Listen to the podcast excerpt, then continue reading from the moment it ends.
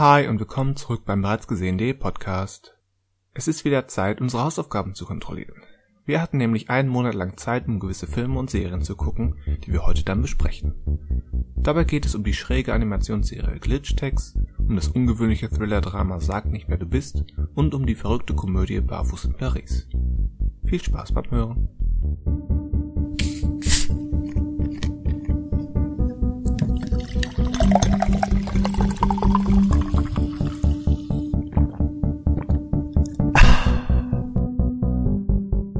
Hallo und willkommen zum bereits gesehenen Podcast. Wir sprechen über Filme und Serien und Filme und Serien und vielleicht auch mal andere Sachen. Ich sollte mir irgendwas an Neues für diese Einleitung überlegen, aber eigentlich passt es ja so. Äh, mein Name ist Christian Westus. Schönen guten Tag zusammen. Piu, piu. Ich bin hier gerade auf Glitchjagd und man nennt mich Hai Shins. Daniel Shins ist mein Name. Hallo. Unglaublich. Sehr parteiisch, dass du mit hier reingehst. Mein Name ist Manuel Föhn und ich bin auch hier, um über Film und Serie zu sprechen. Und bist und du barfuß oder was kommt jetzt? Ich, ich halte gerade meine Zeigenfinger äh, ähm, zusammen. Deswegen bin ich relativ, bin ich zeitlich relativ entspannt gerade. Okay, und wie hast du uns abgeschlagen? Darauf spielst du doch an, oder? Ja, genau. Ja, weil, weil, wir können ja mithören, das heißt, wir müssen ja auch irgendwie. Ja, für euch läuft die Zeit ja weiter. Für mich nur nicht. Ach so funktioniert merkt, das bei ihr dir. Ihr merkt es ja nicht. Ich merke es, also ihr, ihr merkt es ja nicht, aber ich schon. Also, also ich merke es, ich weiß es ja, ich mach's ja. ja. Das, guter Plan. So sieht's aus. So sieht's aus. Das gerade mal los und jetzt wieder fest. Los, jetzt wieder fest. Also, hab nichts gemerkt wahrscheinlich, oder? Hat's nichts Nein, das, das geht also, so nahtlos ineinander über. Ja, das kam hier irgendwie nicht an. Nee. Ja, ich habe zwischen den beiden äh, Loslassern habe ich gekocht und gegessen. Ach so. Ach so. Ja, gut, bin ich, jetzt bin ich nämlich bereit. Ah. Ich habe vergessen, vor der Aufnahme zu essen. Bereit gesehen. Sehr gut. Bereit gesehen? Ja, er ist doch bereit. Ach so. So meinst du das? Okay. Die Seite, das, das, bereit, das, das bereits gegessen und bereit gesehen. Ja. Be bereit, es gesehen. Genau, es ist für Essen und gesehen ist dann gesehen. ja. Ich habe das immer falsch ausgesprochen, diese Seite. Deswegen, ich ja. bin bereit, hab gegessen. Was habt ihr zuletzt gesehen?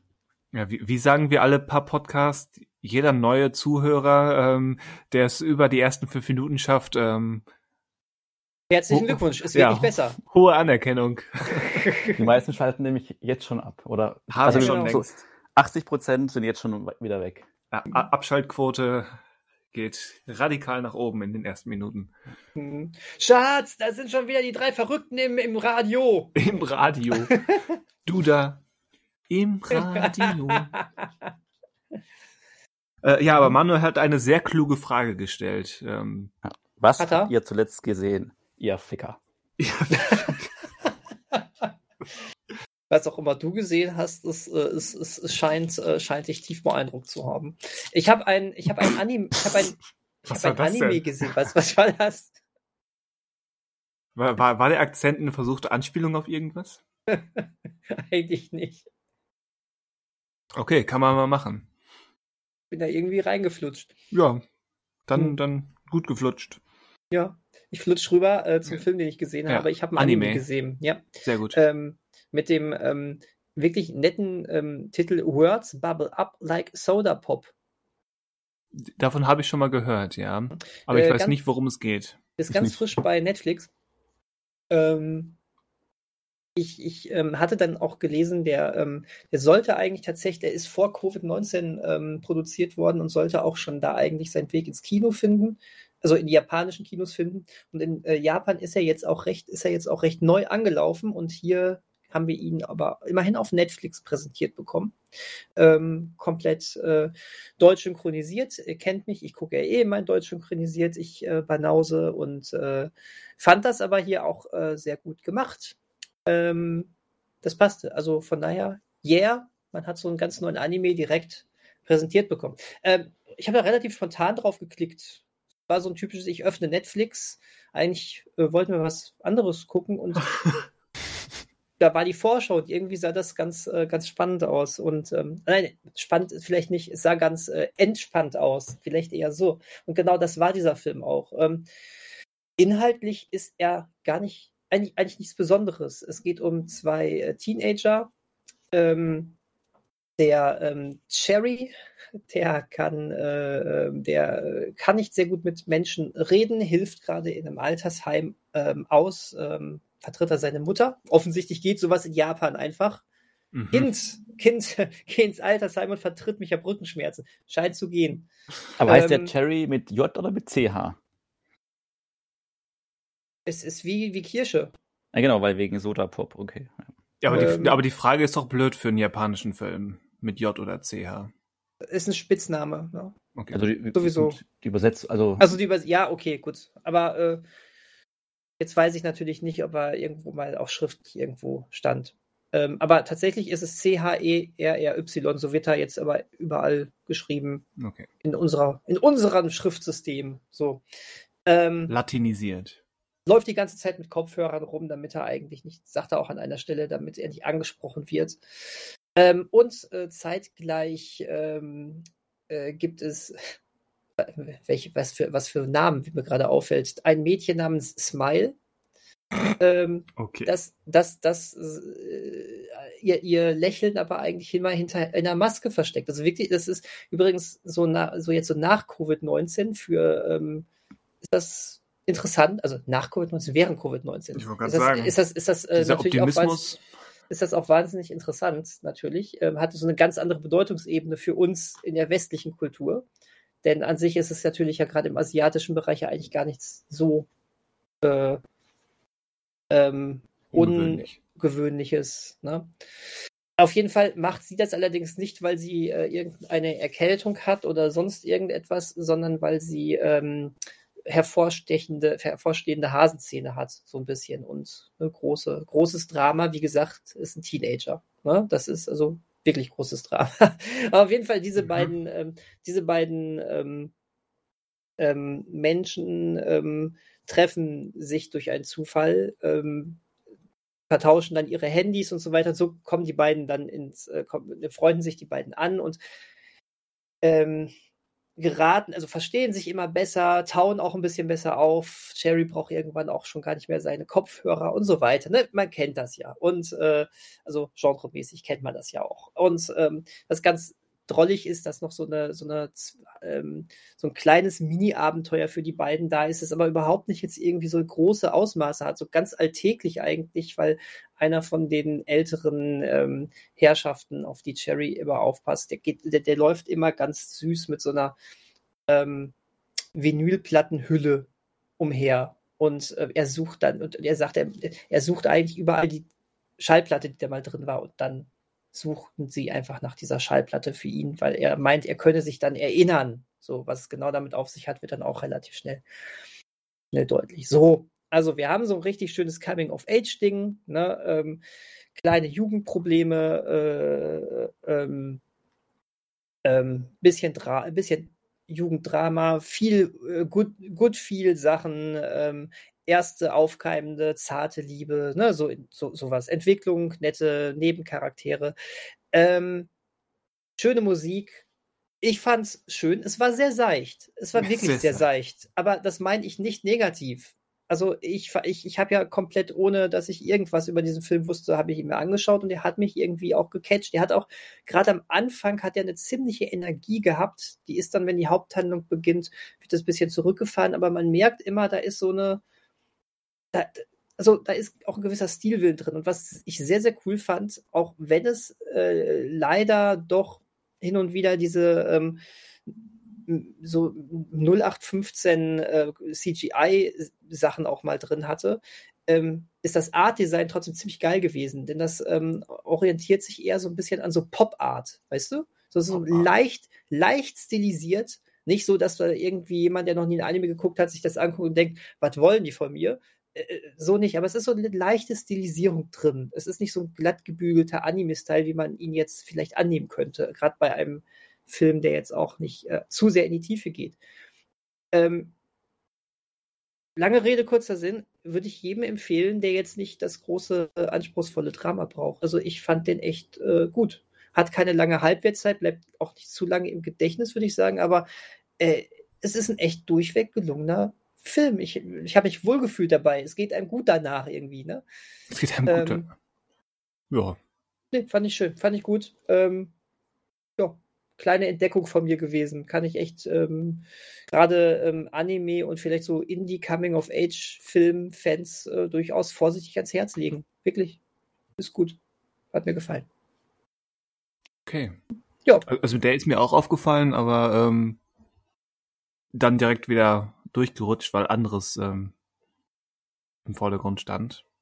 Aber dann packe ich den zumindest mal auf meine Watchlist. Ja, also, ne, es ist halt, wie ich es gerade gesagt habe, also ich. Es, es, kommt auf die Erwartungshaltung, denke ich, auch an. Ähm, ich denke tatsächlich, dass wenn du, dass die Sachen, die dir wichtiger erschienen sind, durchaus zu Recht für dich wichtiger waren. ne? äh, ich glaube, das, das wäre auch, glaube ich, so. Hast so, du eine Ahnung? Glaube, Was für Scheiße ich mir angucke. Werde ich ja gleich hören.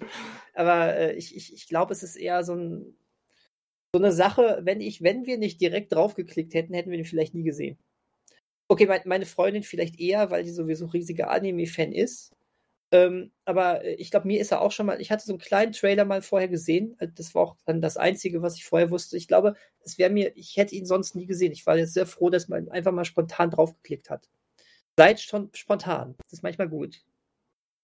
Man kann es auch, auch, negativ formulieren. Ich bin voll auf den Algorithmus in diesem Fall reingefallen, aber wenn, ich, wenn man einen schönen Abend hat, ne, ja. ist das doch schön. wenn man einen schönen Abend hat, ist das doch schön. ich bin heute fortgewandt, ne? ne? Ja, ich bin ja. heute fortgewandt wie. Siehst du, mir fällt nicht mal als Vergleich ein, so wortgewandt bin ich. ähm, bevor ich mich um Kopf und Kragen, rege, äh, Kragen rede, was habt ihr jetzt so geguckt? Äh, mal, soll ich mal weitermachen? Ja, dann, dann mach du mal weiter. Äh, ich habe hab auch einen Film geschaut. Äh, zur Abwechslung. Und zwar ähm, Minari, der im Deutschen noch den Untertitel hat, äh, wo wir Wurzeln uh. schlagen, glaube ich, weil wir Deutschen ja nicht zurechtkommen mit äh, einem Wort nur als Filmtitel. Außer der Und Film dann so ein fremdes Wort. Es ist eigentlich überraschend, dass Christopher Nolan seine Filme nach Deutschland bekommt, ohne dass er einen Untertitel bekommen. Ja. Tenet, die Zeit läuft rückwärts. Inception, jetzt wird's wild. Oder Dunkirk hat ja auch, hat Dunkirk was gehabt? Auch nicht, ne? Dunkirk, ich, die Befreiung. Ich glaube genau. tatsächlich, dass ARD, als sie in dem Film, als sie den Film ausgestrahlt haben, dem sogar einen äh, äh, eigenen Untertitel gegeben haben, damit jeder weiß, worum es geht. Ich glaube ah. irgendwie Dunkirk Angriff auf Dünnkirchen oder sowas. Doch gar nicht der, das ist ja schon mal faktisch falsch. Äh, äh, äh ich sage auch, ne, vielleicht also wenn anders, es das aber ich war. glaube, es, ich glaube es, aber die hatten auf jeden Fall irgendwas und äh, wie auch immer. Käse, wie auch immer Käse. Gut, also es geht ja nicht um Christopher Nolan, das ist mir gerade nur eingefallen, während ich hier diesen Einzel... Also Minari. Minari. Äh, Minari ist nämlich ein amerikanisch, also ist ein amerikanischer Film, hat aber äh, bei den Golden Globes ja den Preis gewonnen als bester fremdsprachiger Film, weil in diesem Film neben Englisch auch Koreanisch gesprochen wird. Und ähm, die, neben, äh, die ähm, eine der Schauspielerinnen hat ja auch bei den Oscars die beste Nebenrolle äh, gewonnen, den Preis für die beste Nebenrolle gewonnen. Und zwar spielt Minari in Amerika der 1980er Jahre und schafft es mal, ein 1980 darzustellen, ohne ein Steven Spielberg-Poster irgendwo an der Wand zu hängen. Yay! Und, ähm, was schon mal sehr angenehm ist, weil man sich, also ich habe am Ende, äh, am Anfang gar nicht kurz gewusst, wo es überhaupt spielt. Man merkt es dann so ein bisschen halt an den Autos und an den Klamotten, aber nicht äh, an den Spielzeug oder an den Postern an der Wand. Also mal nachgestellte 80er ohne Emblem-Feeling. Genau, also es war so, ja, wir haben ja eigentlich so, unser Blick in die 80er ist ja schon geprägt, so von auch von Filmen und Musik, vor allen Dingen aus ist Amerika. Der, ja. Und das ist mal so ein Blick auf die 80er, der, ähm, ja, also, es geht eigentlich nicht, also es ist gar nicht so wichtig, dass er in 80ern spielt, aber äh, es ist halt angenehm gewesen. Ähm, und das beschreibt, glaube ich, auch ganz gut, das ist ein sehr angenehmer Film, finde ich. Also es geht darum, um eine koreanische Familie, ähm, die Eltern sind vor einer Zeit von Korea nach äh, Amerika äh, emigriert, um dort halt ihr Glück zu finden, waren da lange Zeit an der Westküste, bis der Vater entschieden hat, äh, sie kaufen jetzt so im mittleren Westen einfach Land und versuchen sich da im Landwirtschaftsbetrieb, also bauen was an, koreanische Pflanzen und verkaufen die dann an, äh, weil das gibt es halt so wohl nicht in Amerika so viel und verkaufen das dann. Und die beiden Eltern, also Eltern, also das Paar ist mittlerweile Eltern, haben zwei Kinder, eine Tochter und ein jüngerer Sohn. Und der Sohn ist so ein bisschen, steht so ein bisschen im Fokus, der ist äh, sieben Jahre alt und man erlebt den Film jetzt nicht nur aus seiner Sicht, aber vor allen Dingen ähm, aus seiner Sicht. Was auch daran liegt, dass der Regisseur des Films, der äh, heißt Lee Isaac Chung, ein amerikanischer Filmmacher, der war halt auch die quasi die Hintergrundgeschichte des Films so ein bisschen äh, aus seinem eigenen Leben mit beeinflusst hat, weil er auch quasi in den 80ern mit seinen Eltern in Amerika gelebt hat und die Eltern halt auch nach Amerika gekommen sind und so eine Farm hatten. Und er hat so ein bisschen halt seine eigenen Erfahrungen mit reingebracht. Also, also, es ist autobiografisch gefärbt, aber nicht direkt genau, autobiografisch. Genau, das ist semi-biografisch, würde ich mal sagen. Ja. Ähm, so beschreibt er es wohl auch. Und weil er zum einen halt so auf den Jungen so ein bisschen seine Erfahrung projiziert, aber auch der Vater, der dann äh, quasi äh, damit spielt, mehr quasi er ist in der heutigen Zeit von seinen Gedanken her und so weiter oder von seinem, äh, wie er sich benimmt oder wie er sich gibt, als quasi sein eigener Vater. Also es ist nicht sein eigener Vater, den er da darstellt, sondern eher eine Mischung aus sich und einer Filmfigur sozusagen. Und es geht so ein bisschen darum, dass der Vater strebt so ein bisschen halt danach, er möchte halt das Beste für seine Familie ähm, und möchte sich da halt äh, was aufbauen, während die, seine Frau eher sehr kritisch ist und sehr unglücklich ist und die Kinder jetzt sich auch erst einleben müssen. Und es kommt dann aber noch die Großmutter dazu, die nicht Englisch spricht, sondern äh, nur Koreanisch, die auf die Kinder aufpassen soll, während die Eltern eben arbeiten sind, beziehungsweise der Vater eben auf dem Feld ist. Und ähm, ja, wie ich schon meinte, sehr angenehm, weil zum Beispiel das Thema Rassismus spielt jetzt in dem Film gar nicht so eine große Rolle. Es geht jetzt eigentlich gar nicht darum, dass sie irgendwie jetzt in eine neue Stadt oder ein neues Dorf kommen und da sich irgendwie, da nicht irgendwie akzeptiert werden, sondern es geht schon mehr einfach nur so ein bisschen, ja, ich weiß nicht, ob ich das als Lebensgefühl beschreiben soll, aber so ein bisschen einfach so ein Ankommen, ohne dass man jetzt irgendwie nur dieses Rassismus-Thema hat. Also nicht, dass es irgendwie weichgespült ist, also es ist kein irgendwie so, äh, alle weißen Menschen, die auftreten, äh, sind die Götter und sind wunderbar und nett. Es spielt halt in dem Fall keine Rolle und nicht so eine Rolle, wo man sagen kann, es wird ausgeblendet, damit der Film leichter ist oder einfach ist, aber es geht einfach darum nicht. Es geht so ein bisschen halt so Lebenskonzepte und Ziele gegenüberzustellen und auf einer Seite halt vor allen Dingen der Vater, der das Ziel hat, einfach da sesshaft zu werden. Dann die Frau, die einfach unzufrieden ist und ähm, die einfach unzufrieden genau, ist. Die, die einfach unzufrieden ist damit ähm, und da nicht zurechtfindet. Dann halt die Kinder, wo man auch, also man kennt es ja auch aus der einen Kind, man erlebt ja auch selber so, und wenn man jetzt Urlaub macht mit der Familie im Ausland, man erlebt das ja alles so ein bisschen anders irgendwie als immer die Erwachsenen auch, weil man ja auch weniger Verantwortung hat und sieht es ja auch anders. Und ja. hier geht es ja so ein bisschen einfach darum, wie einfach die Großmutter nochmal einen ganz anderen Lebensstil und Dinge reinbringt und gar nicht so aber Großmutter typisch ist. Und dem kleinen Jungen, der, äh, der, der, kleine Junge wird auch noch erzählt, hat, das weiß ich jetzt nicht, ob das der Regisseur auch hatte oder hat, er hat ein Herzproblem und darf deswegen eigentlich nicht so viel rumtollen die ganze Zeit und ist, er muss halt immer aufgepasst werden und so gebändigt werden. Und die Großmutter ist die Einzige, die so ein bisschen ihn auch was machen lässt und ähm, äh, glaubt, dass der Junge jetzt ähm, zu, zu, vorsichtig mit dem Jungen auch umgegangen wird und der eigentlich viel mehr Freiheiten braucht und nicht so übervorsichtig mit ihm äh, da umgegangen werden muss im Alltag. Und ja, und ähm, das ist im Grunde der Film. Der hat so mini kleine Konflikte, der hat so viele ruhige Momente, wo einfach dann ein bisschen was gearbeitet wird, wo die Familie im Alltag gezeigt wird. Ähm, und der ist ja wie sehr, sehr angenehm. Also ich wundere mich jetzt nicht, dass der jetzt gerade bei den Preisverleihungen im Frühjahr auch sehr beliebt war, ähm, weil er halt sehr charmant und sympathisch einfach ist, ohne jetzt, wie gesagt, größere Problemfelder aufzumachen, wie jetzt zum Beispiel Rassismus, wobei ich jetzt auch nicht so auskenne, weil ich jetzt nicht weiß, wie jetzt zum Beispiel Koreaner oder generell ähm, Menschen aus Asien, die nach äh, Amerika kommen, wie die Probleme haben, was Rassismus betrifft in Amerika. Also wir wissen ja, dass bei den äh, schwarzen Menschen das ein Riesenproblem ist, aber ich weiß nicht, wie das jetzt mit den ja, wobei deren, Menschen ist. Wo, ich meine, ohne da jetzt in, zu sehr ins Detail zu gehen, aber ja. die, die Präsenz, sagen wir mal, die Präsenz von, von Afroamerikanern in den USA ist ja schon mal historisch eine etwas andere als von Koreanern, die freiwillig dahin gekommen sind. Das auf jeden Fall, ja. Nur ich kann trotzdem, sie sind ja, im Grunde können sie ja gerade stehen für, sie sind halt Fremde oder jemand, also Andersartige in diesem Dorf, weil sie gehen auch in den Gottesdienst und sowas und werden da vorgestellt, aber es ist halt nie, also der Film hätte auch anders erzählt werden können. Er hätte ja. daraus auch ein Problem machen können. Und klar, die Kinder werden in der Schule auch kritisch erstmal beäugt, aber es ist nie so das Hauptthema von dem Film. Es geht wirklich darum, anzukommen und sich was aufzubauen und jetzt nicht nur darum, dass der Hauptkonflikt immer ist, dass quasi dieser Rassismus oder dieses, dieses Fremdsein, dieses ja. große Problem, sondern eher die Familie in sich. Also mhm. Also welche Konflikte entstehen in der Familie in sich, ohne jetzt auf alles, was von außen da noch reinkommt, mit einzugehen. Nee, also den will ich eigentlich oder wollte ich eigentlich schon längst gesehen haben, aber ich habe es noch nicht ins Kino geschafft. Genau, der ist jetzt seit, glaube ich, seit zwei Wochen im Kino, glaube seit 15. Juli. Ähm, ja, wie gesagt, er war in Amerika, war ja schon länger im Gespräch wegen der Preisverleihungen, wo er halt auch zumindest nominiert war in vielen Kategorien und gewonnen. Wie gesagt, hat dann die, die Großmutter, die Schauspielerin der Großmutter, hat dann die beste Nebenrolle gewonnen und bei den Golden Globes war es der beste fremdsprachige Film. Genau. Und ähm, also ich kann den empfehlen, kann man sich auch gerne im Kino anschauen und ähm, passt, glaube ich, auch so ein bisschen zum Sommer. Und ja, ist sehr charmant, würde ich jetzt mal sagen, hm. ohne jetzt das irgendwie abwertend zu meinen oder so. Charmant klingt selten abwertend, oder? Nee, also charmant, also das ist immer so ein bisschen, also ich finde, charmant kann man auch sagen, er ist jetzt nicht so gut, aber er ist schon, also er ist schon, also ja, das gut, vielleicht, vielleicht so sympathisch oder sowas, aber ohne dann zu sagen, es ist nicht das Über, der Über, das Überwerk oder sowas. Ich meinte mein Seicht vorhin auch nicht negativ. So. Okay. Aber und ich finde zum Beispiel seicht deutlich gefährlicher als charmant. Deswegen habe ich auch direkt gesagt, ja. mehrmals gesagt, dass ich es nicht negativ meinte. Ich meinte vorhin ihr Flicker auch nicht negativ. du, du meinst später. Ich habe es ja vorhin auch noch äh, gerade eben auch nochmal erwähnt. Hier der, der, Achso, ja.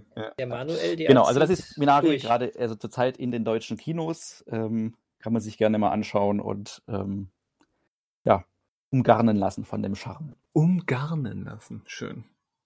Sehr ja. schön, bis jetzt zwei charmante Filmtipps gehabt. Ja, dann, Wunderbar. Dann falle ich jetzt im doppelten, falle ich jetzt im doppelten Sinne aus, aus der Reihe, weil erstens ist es eine Serie und zweitens, Scheiße.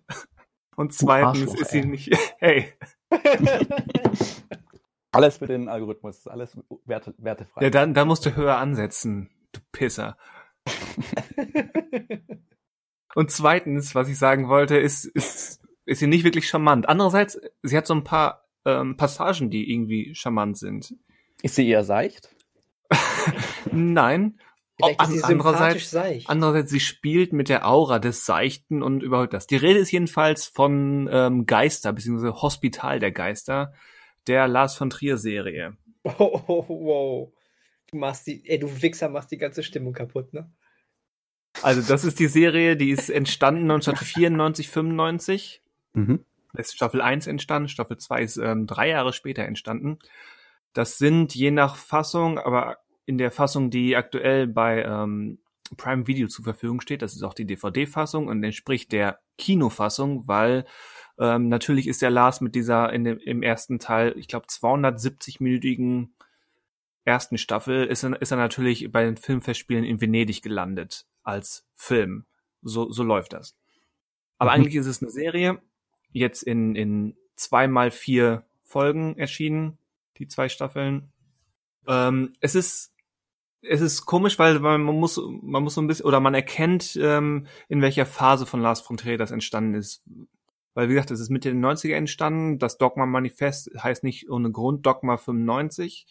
Das heißt, die Hauptserie ist noch sehr in, in diesem Dogma-Stil, also sehr quasi nicht ohne künstliches Licht, ähm, sehr natürlich und so weiter. teilweise schon so natürlich, dass, dass, dass die Bilder bewusst hässlich und billig und schlecht ausgeleuchtet sind. Aber gerade zum Beispiel das Intro kommt mit diesem überstilisierten, ähm, fast schon artifiziell stilisierten daher, was, was manche von den früheren Filmen wie, wie Europa oder auch ähm, Pandemic haben, aber was dann in den späteren Filmen wie eben äh, Melancholia und Antichrist nochmal hervorkam. Also diese zwei Seiten des, des Stils, den das unterhält. Aber wie gesagt, die Haupthandlung ist ähm, eine sehr ja augenscheinlich günstig gedrehte Krankenhausserie. Sie, sie erinnert ein bisschen an so Krankenhaus-Soaps und damit meine ich nicht Emergency Room und meine ich nicht mal so etwas wie Grey's Anatomy, sondern eher etwas, was auch ähm, das deutsche Fernsehen äh, so bis heute produziert. So wirklich in aller Freundschaft. So genau sowas. So die jungen Ärzte und ähm, Bettys Diagnose gibt es. Das, da habe ich ähm, durch meine Mutter mal ein paar äh, Momente von gesehen. Gerade das war erst letzte Woche und irgendwie am Tag vorher hatte ich eine Folge Geister gesehen und dachte mir, okay, das ist das, was Lars von Trier auch parodieren möchte, indem er es zu einem überstilisierten, erst irgendwie sympathisch verschrobenem ähm, Ding stilisiert und dann eben die Horroreinflüsse damit hineinbringt. Denn Aber ist es dann so ein bisschen auch, also ganz kurz nur so was wie, wie David Lynch mit Filmpeaks gemacht hat, also mit den ersten beiden Staffeln? Also von der von der Herangehensweise her, weil das ja auch so soapig bisschen ist, aber dann noch äh, was es anderes ist, Es ist nicht so weit weg. Also es ist schon was eigenes und schon klar von Trier, aber mhm. es ist schon ähnlich, weil, weil es ist schon ziemlich drollig teilweise. Also im Zentrum, es ist im Prinzip ein Ensemble, also das ganze Krankenhauspersonal, so ein, zwei Ärzte, Schwestern und so weiter, aber auch ein paar Patienten. Aber ähm, im Zentrum steht steht eine Patientin, das ist so eine eingebildete Kranke, die quasi mehr Zeit im Krankenhaus verbringt als zu Hause. So eine etwas ältere Dame, die auch Spiritistin ist und dann eben so langsam merkt, okay, hier in diesem alten Krankenhaus in Kopenhagen gehen gewisse Dinge vor sich. Und dann bleibt sie eben extra länger und ähm, sorgt dafür, dass sie länger bleiben darf, um dann eben ähm, in den Krankenhausfluren und in den Fahrstuhlschächten des Krankenhauses auf auf die Suche nach ähm, diesen Phänomenen zu gehen. Und die andere quasi Hauptfigur ist ein Gehirnchirurg, der natürlich Schwede ist und das größte Arschloch der Serie. Also ich, ich schließe daraus, dass es so ein bisschen ähm, quasi von vom Dänen Lars von Trier ähm, so ein bisschen ein Seitenhieb in Richtung Schweden, denn dieser schwedische Gehirnchirurg, wie gesagt, er ist das größte Arschloch der Serie, wirklich quasi der Antagonist. Und in jeder Folge steigt er mindestens einmal aufs Dach, ist frustriert von den ganzen Idioten, mit denen er sich angeblich umgeben äh, muss und brüllt in den, in den Kopenhagener Nachthimmel hinaus, guckt quasi übers Meer Richtung Schweden und sehnt sich nach seiner Heimat und brüllt in, Nacht, in den Nachthimmel, er brüllt ähm, dänischer Abschaum. Das passiert in jeder Folge mindestens einmal. Und wie gesagt, die, die, die Geistererscheinungen am Ende sind sie nur so vage, dieses klassische, hm, irgendwas murmelt da, irgendwie, irgendwas weht im Wind und äh, dann eben durch die Spiritistin, die vielleicht etwas hört. Aber ziemlich schnell wird klar, ähm, hier geht mindestens ein Geist umher, den wir dann auch in, in relativ simplen, aber doch effektiven Effekt ähm, da herumlaufen sehen. Und wie gesagt, das steigert sich so ein bisschen. Und gerade dieses Spiel aus den sehr drolligen, soapig, ähm, billigen Haupt-, also Handlungsszenen geht es dann über in den zunehmend effektiven ähm, Horror- und Gruselszenen, wo dann eben auch ähm, so ein bisschen Shining-mäßig so die, die Geschichte des Krankenhauses und eben auch ähm, die dänische Geschichte, wie die mit, mit Land umgegangen ist. Das ist das angesprochene Intro, ähm, weist uns darauf hin, was vorher auf diesem Land passiert ist, auf was für Boden dieses Hospital erbaut wurde und so weiter. Und es geht dann auch ähm, so ein bisschen um die Wechselwirkung zwischen der vermeintlichen Re realitätsnahen Wissenschaft und eben dem, dem Übernatürlichen, dem nicht wissenschaftlich Greifbaren. Also ich bin jetzt auf der Hälfte. Ich hatte die Serie vor grob geschätzt 15 Jahren schon mal gesehen, kann aber nicht garantieren, dass ich sie zu Ende gesehen habe. Hm. Ähm, wie gesagt, bin jetzt mit quasi Staffel 1 ähm, durch, die aber, obwohl sie, wie gesagt, drei Jahre auseinanderlegen in der Produktionszeit, äh, nahtlos ineinander übergehen sollen. Ich bin gespannt. Ich würde aber, würde aber sagen, das ist nicht etwas für, für Leute, die, die komplett ungeübt mit Lars von Trier sind.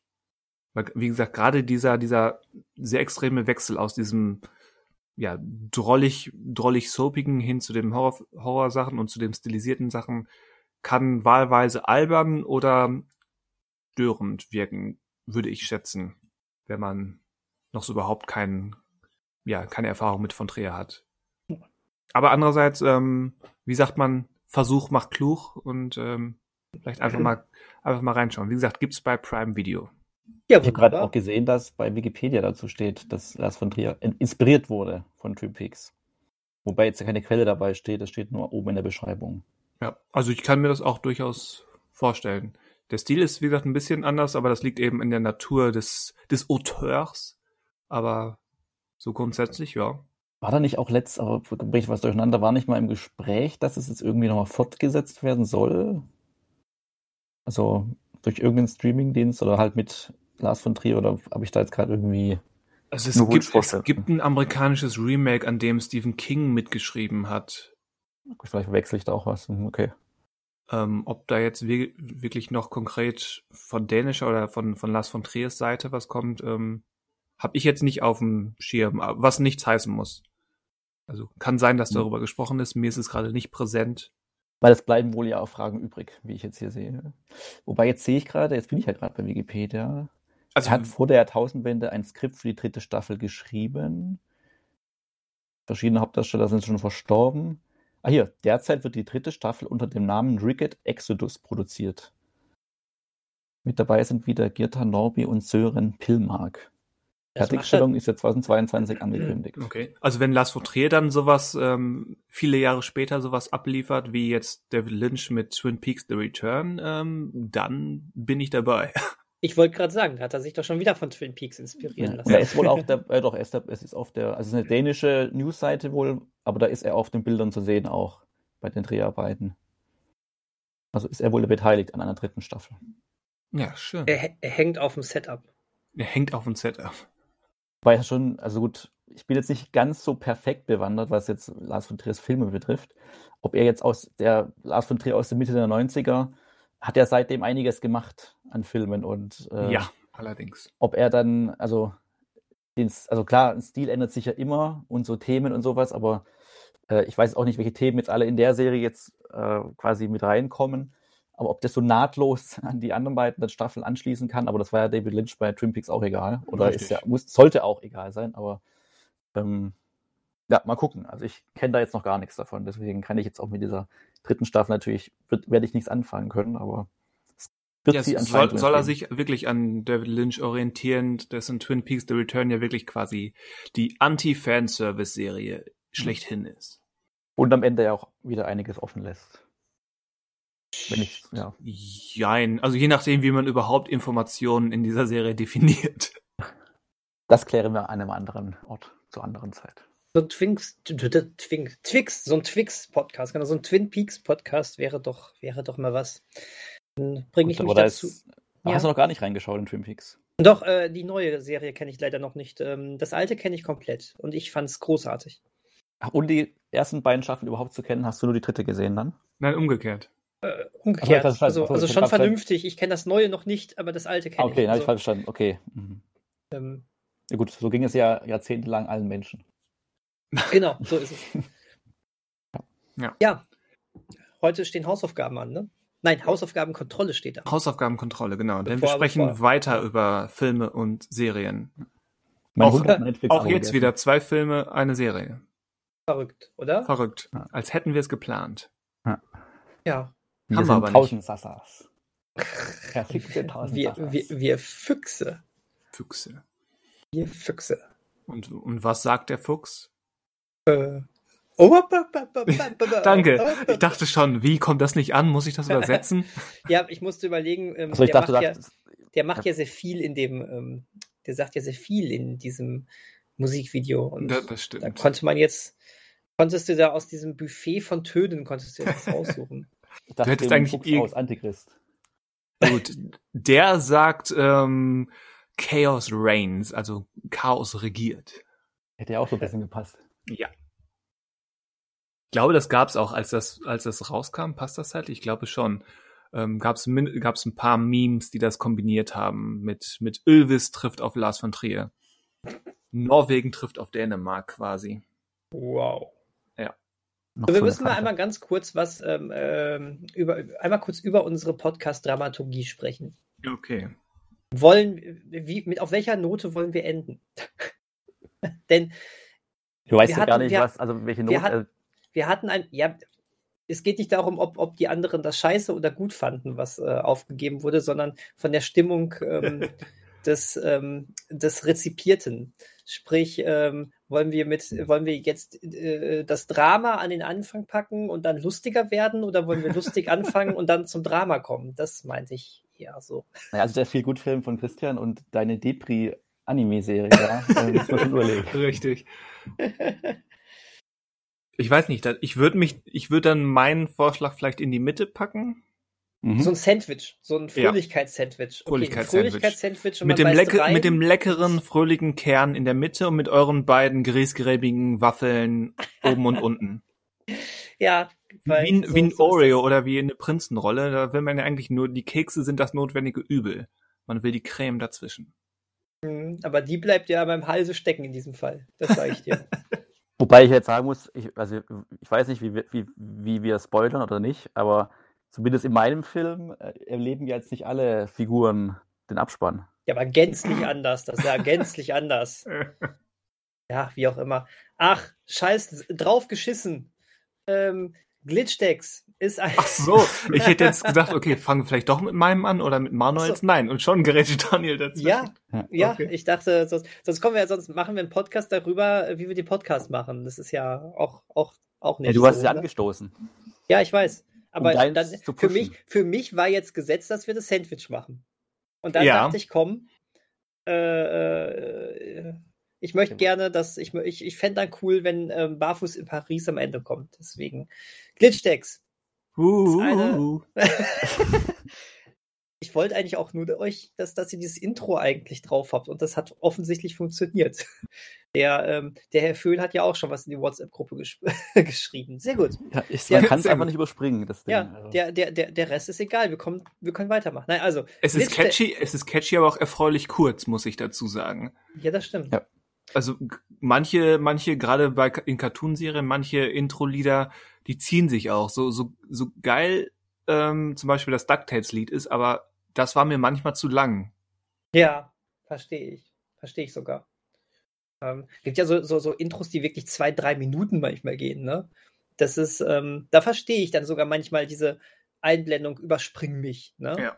Äh, weil generell es sei denn, es hat ja eine Funktion wie bei, wie bei Game of Thrones, ähm, was ja sehr geschickt die, die Welt ähm, nochmal vorgestellt hat und quasi vorab gezeigt hat, in welchen Orten wir uns heute befinden. Und den Zustand der Orte, ne? Auch das, genau. Ähm, das fand ich ja, mir ist das äh, echt äh, irgendwann erst aufgegangen, dass ich äh, auch noch sogar gesehen habe, dass wirklich auch der Zustand äh, von einigen Sachen so richtig dargestellt wird. Das fand ich ziemlich cool. Ja. Das ist super. Ähm, Genau, Glitchtex Animationsserie zu sehen auf Netflix. Gibt äh, bisher zwei Staffeln, bisher mit einem Fragezeichen. Die dritte Staffel ist, die lässt irgendwie auf sich warten und noch weiß keiner irgendwas. Also, naja, gut. Aktuell zwei Staffeln auf jeden Fall. Ähm, äh, nette, kurze drei, 20, äh, 23 Minuten irgendwie pro Folge. Ähm, und ähm, hat ähm, die, ähm, finde ich, weit hergeholte, aber doch irgendwie sehr nette Prämisse, dass wenn Videospiele äh, Glitches haben, zumindest die der Firma Hinobi Smash, oder nur Hinobi, weiß ich jetzt gar nicht. Äh, ach nee, doch, Hinobi heißt die, glaube ich, nur, ne? Hinobi ähm, Smash ist Spiel, oder? Genau, das war das Spiel. Sorry, Hinobi einfach nur. Ähm, auf jeden Fall, sobald es zu einem Glitch kommt, also ein Glitch ist ja so ein Computerspielfehler, ganz ähm, oberflächlich gesprochen, dann ähm, brechen diese Fehler tatsächlich in die Realität aus. Das heißt, ähm, irgendwelche Videospielfiguren kommen dann aus dem Spiel und verbreiten Terror und Angst und ähm, ähm, ja, da Hinobi das weiß, haben sie eine ganz interessante Art von Kundenservice.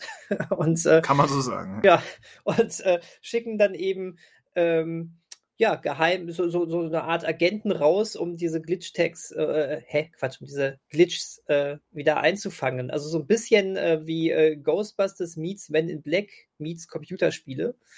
Ähm, ja. Und ja, in den Hauptrollen sehen wir ähm, zwei ähm, Teenager, ähm, High Five, also ich glaube, ne, der eine heißt Five, die andere heißt Miko.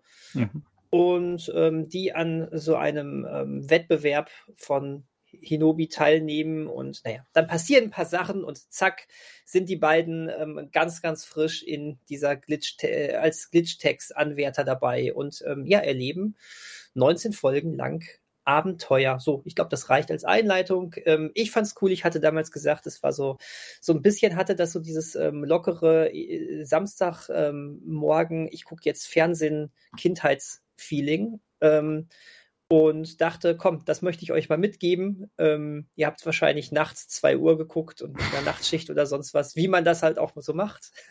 das ist erstaunlich ähm, nah an der Wahrheit dran, ja. Dachte ich mir, so hätte ich es wahrscheinlich auch gemacht. Tatsächlich war es, mich hat die Serie ein bisschen durch Corona, durch ähm, ja, den Beginn der Corona-Zeit ähm, echt gerettet, mir die Stimmung ein bisschen aufgehellt.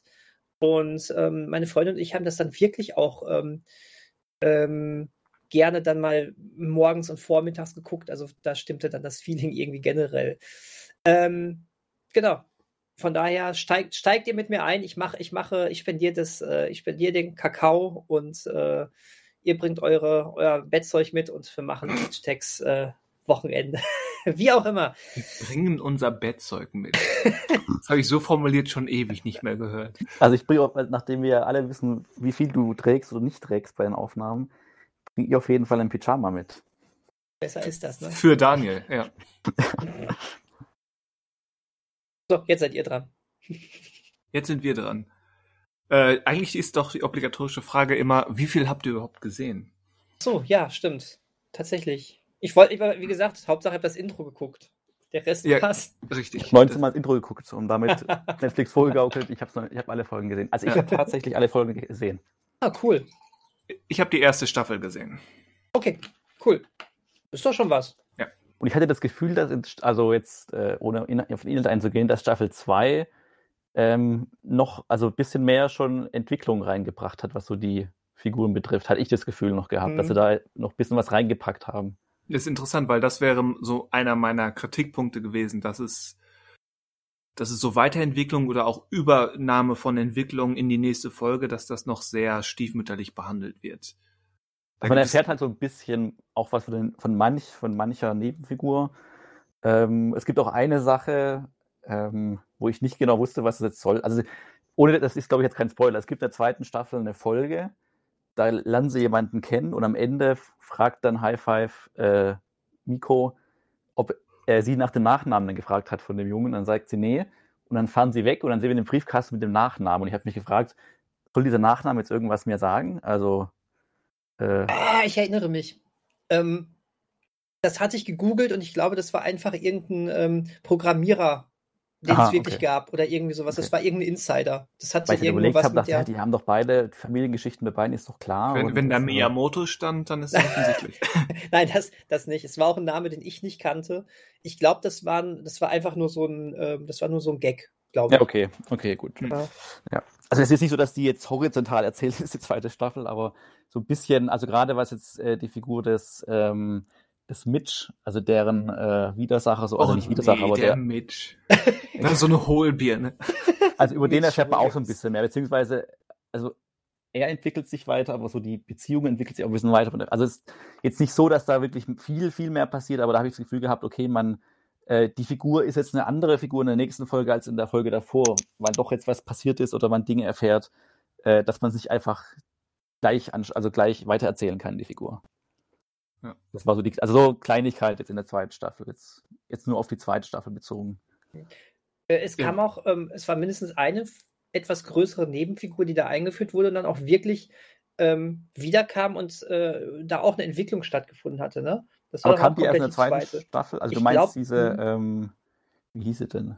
Die die äh, Glitch, die die wilden Glitches da irgendwie äh, Genau, kam die erst in der zweiten hat. Staffel. Ich glaube, das war Wo so die wilden direkt- Glitches wohnen. wo die wilden Glitches wohnen. Auch eine interessante, ja, eine interessante Sache. Ja, also, äh, genau, ich sehe gerade, genau, die tauchten in der ersten Folge der zweiten Genau. Staffel auf und dann später. Ja, toll. Ja. Aber ähm, also ich jetzt ohne jetzt wir sind jetzt schon so inhaltlich drin. Ich fand die jetzt äh, die Serie so ganz also ich jetzt kann ich das wirklich Seicht. charmant nicht noch mal seicht. Seicht. Ähm, Ich war so ein bisschen äh, ich habe so ich habe mir fast so ein bisschen mehr noch von der erwartet, weil ähm, Hm? also meine Lieblingsfolge war die ich meine das war glaube ich die vierte oder fünfte in der ersten Staffel. Die Castlevania-Folge. Genau. Ja, genau. das ja, ist auch ja. meine Lieblingsfolge. ja. Weil da irgendwie, also das ist vielleicht so eine einfache Anspielung dann gewesen, oder wurde halt so einfache Anspielung gemacht auf konkret einen Spieletitel. Aber irgendwie habe ich manchmal noch mehr so Gimmicks mir einfach äh, so gewünscht auch. Und manchmal war das Gimmick dann immer nur, dass die halt immer gegeneinander kämpfen, dann steht halt da drin irgendwie Fight oder sowas als, äh, als Schrift und sowas. Aber so manchmal ähm, war es dann quasi mehr dann doch einfach zwei verrückte Jugendliche, wo man auch ein bisschen zu schrill war, die Serie teilweise und halt nicht so, ähm, ja, so Sachen, die halt irgendwie Videospiel, also irgendwie das charmant mit verbinden, mit so Videospiel-Dingen, die man kennt. Vielleicht mit nicht unbedingt Klischees, aber so mit Mechanismen. Das kommt immer wieder mal, aber halt, da hatte ich mir fast noch mehr erhofft. Ja, also als ich angefangen bin, ich wusste quasi gar nichts. Ich hatte, ich bin mir nicht mehr sicher, ob ich jeden Trailer gesehen hatte. Ich hatte, hatte glaube ich, nur ein Bild gesehen. Wahrscheinlich, als Daniel das vorgestellt hatte. Und mach das dann an und äh, im Intro, auch, auch ich fand das so ein bisschen schon, schon ziemlich schnell, ziemlich schrill, aber im Intro geht es ja um diesen Mitch. Und er hat sich eben schon mit, mit seinen ersten zwei Gesten als derart hohlbirniges, unsympathisches, ähm, was auch immer Wesen offenbart, dass ich nur dachte, oh nein, mit, mit der Kackbratze sollen wir jetzt die, sollen wir jetzt die Serie verbringen? Bitte nicht, das kann doch nicht die Hauptfigur sein. Und zum Glück ist es nicht die Hauptfigur. Aber gerade die erste Folge ist ja fast schon schwach, weil dieses, weil dieses ganze Turnierding relativ seltsam offen, also konstruiert ist. Und, und ähnlich wie Manuel sagte auch, ich fand das so ein bisschen aufgesetzt, hip und schrill und cool und jugendlich in den Figuren. Aber das wird dann besser und wie gesagt, spätestens mit der Castlevania-Folge ähm, wird es richtig gut. Die, obwohl es so eine offensichtliche ähm, simple Referenz ist, die einfach so ein gutes, geschlossenes Abenteuer ist. Da steckt auch mhm. so ein so ein bisschen ähm, so die passenden gelernten Lektionen sind da gut drin. Ähm, ist clever gemacht, ist, ist witzig.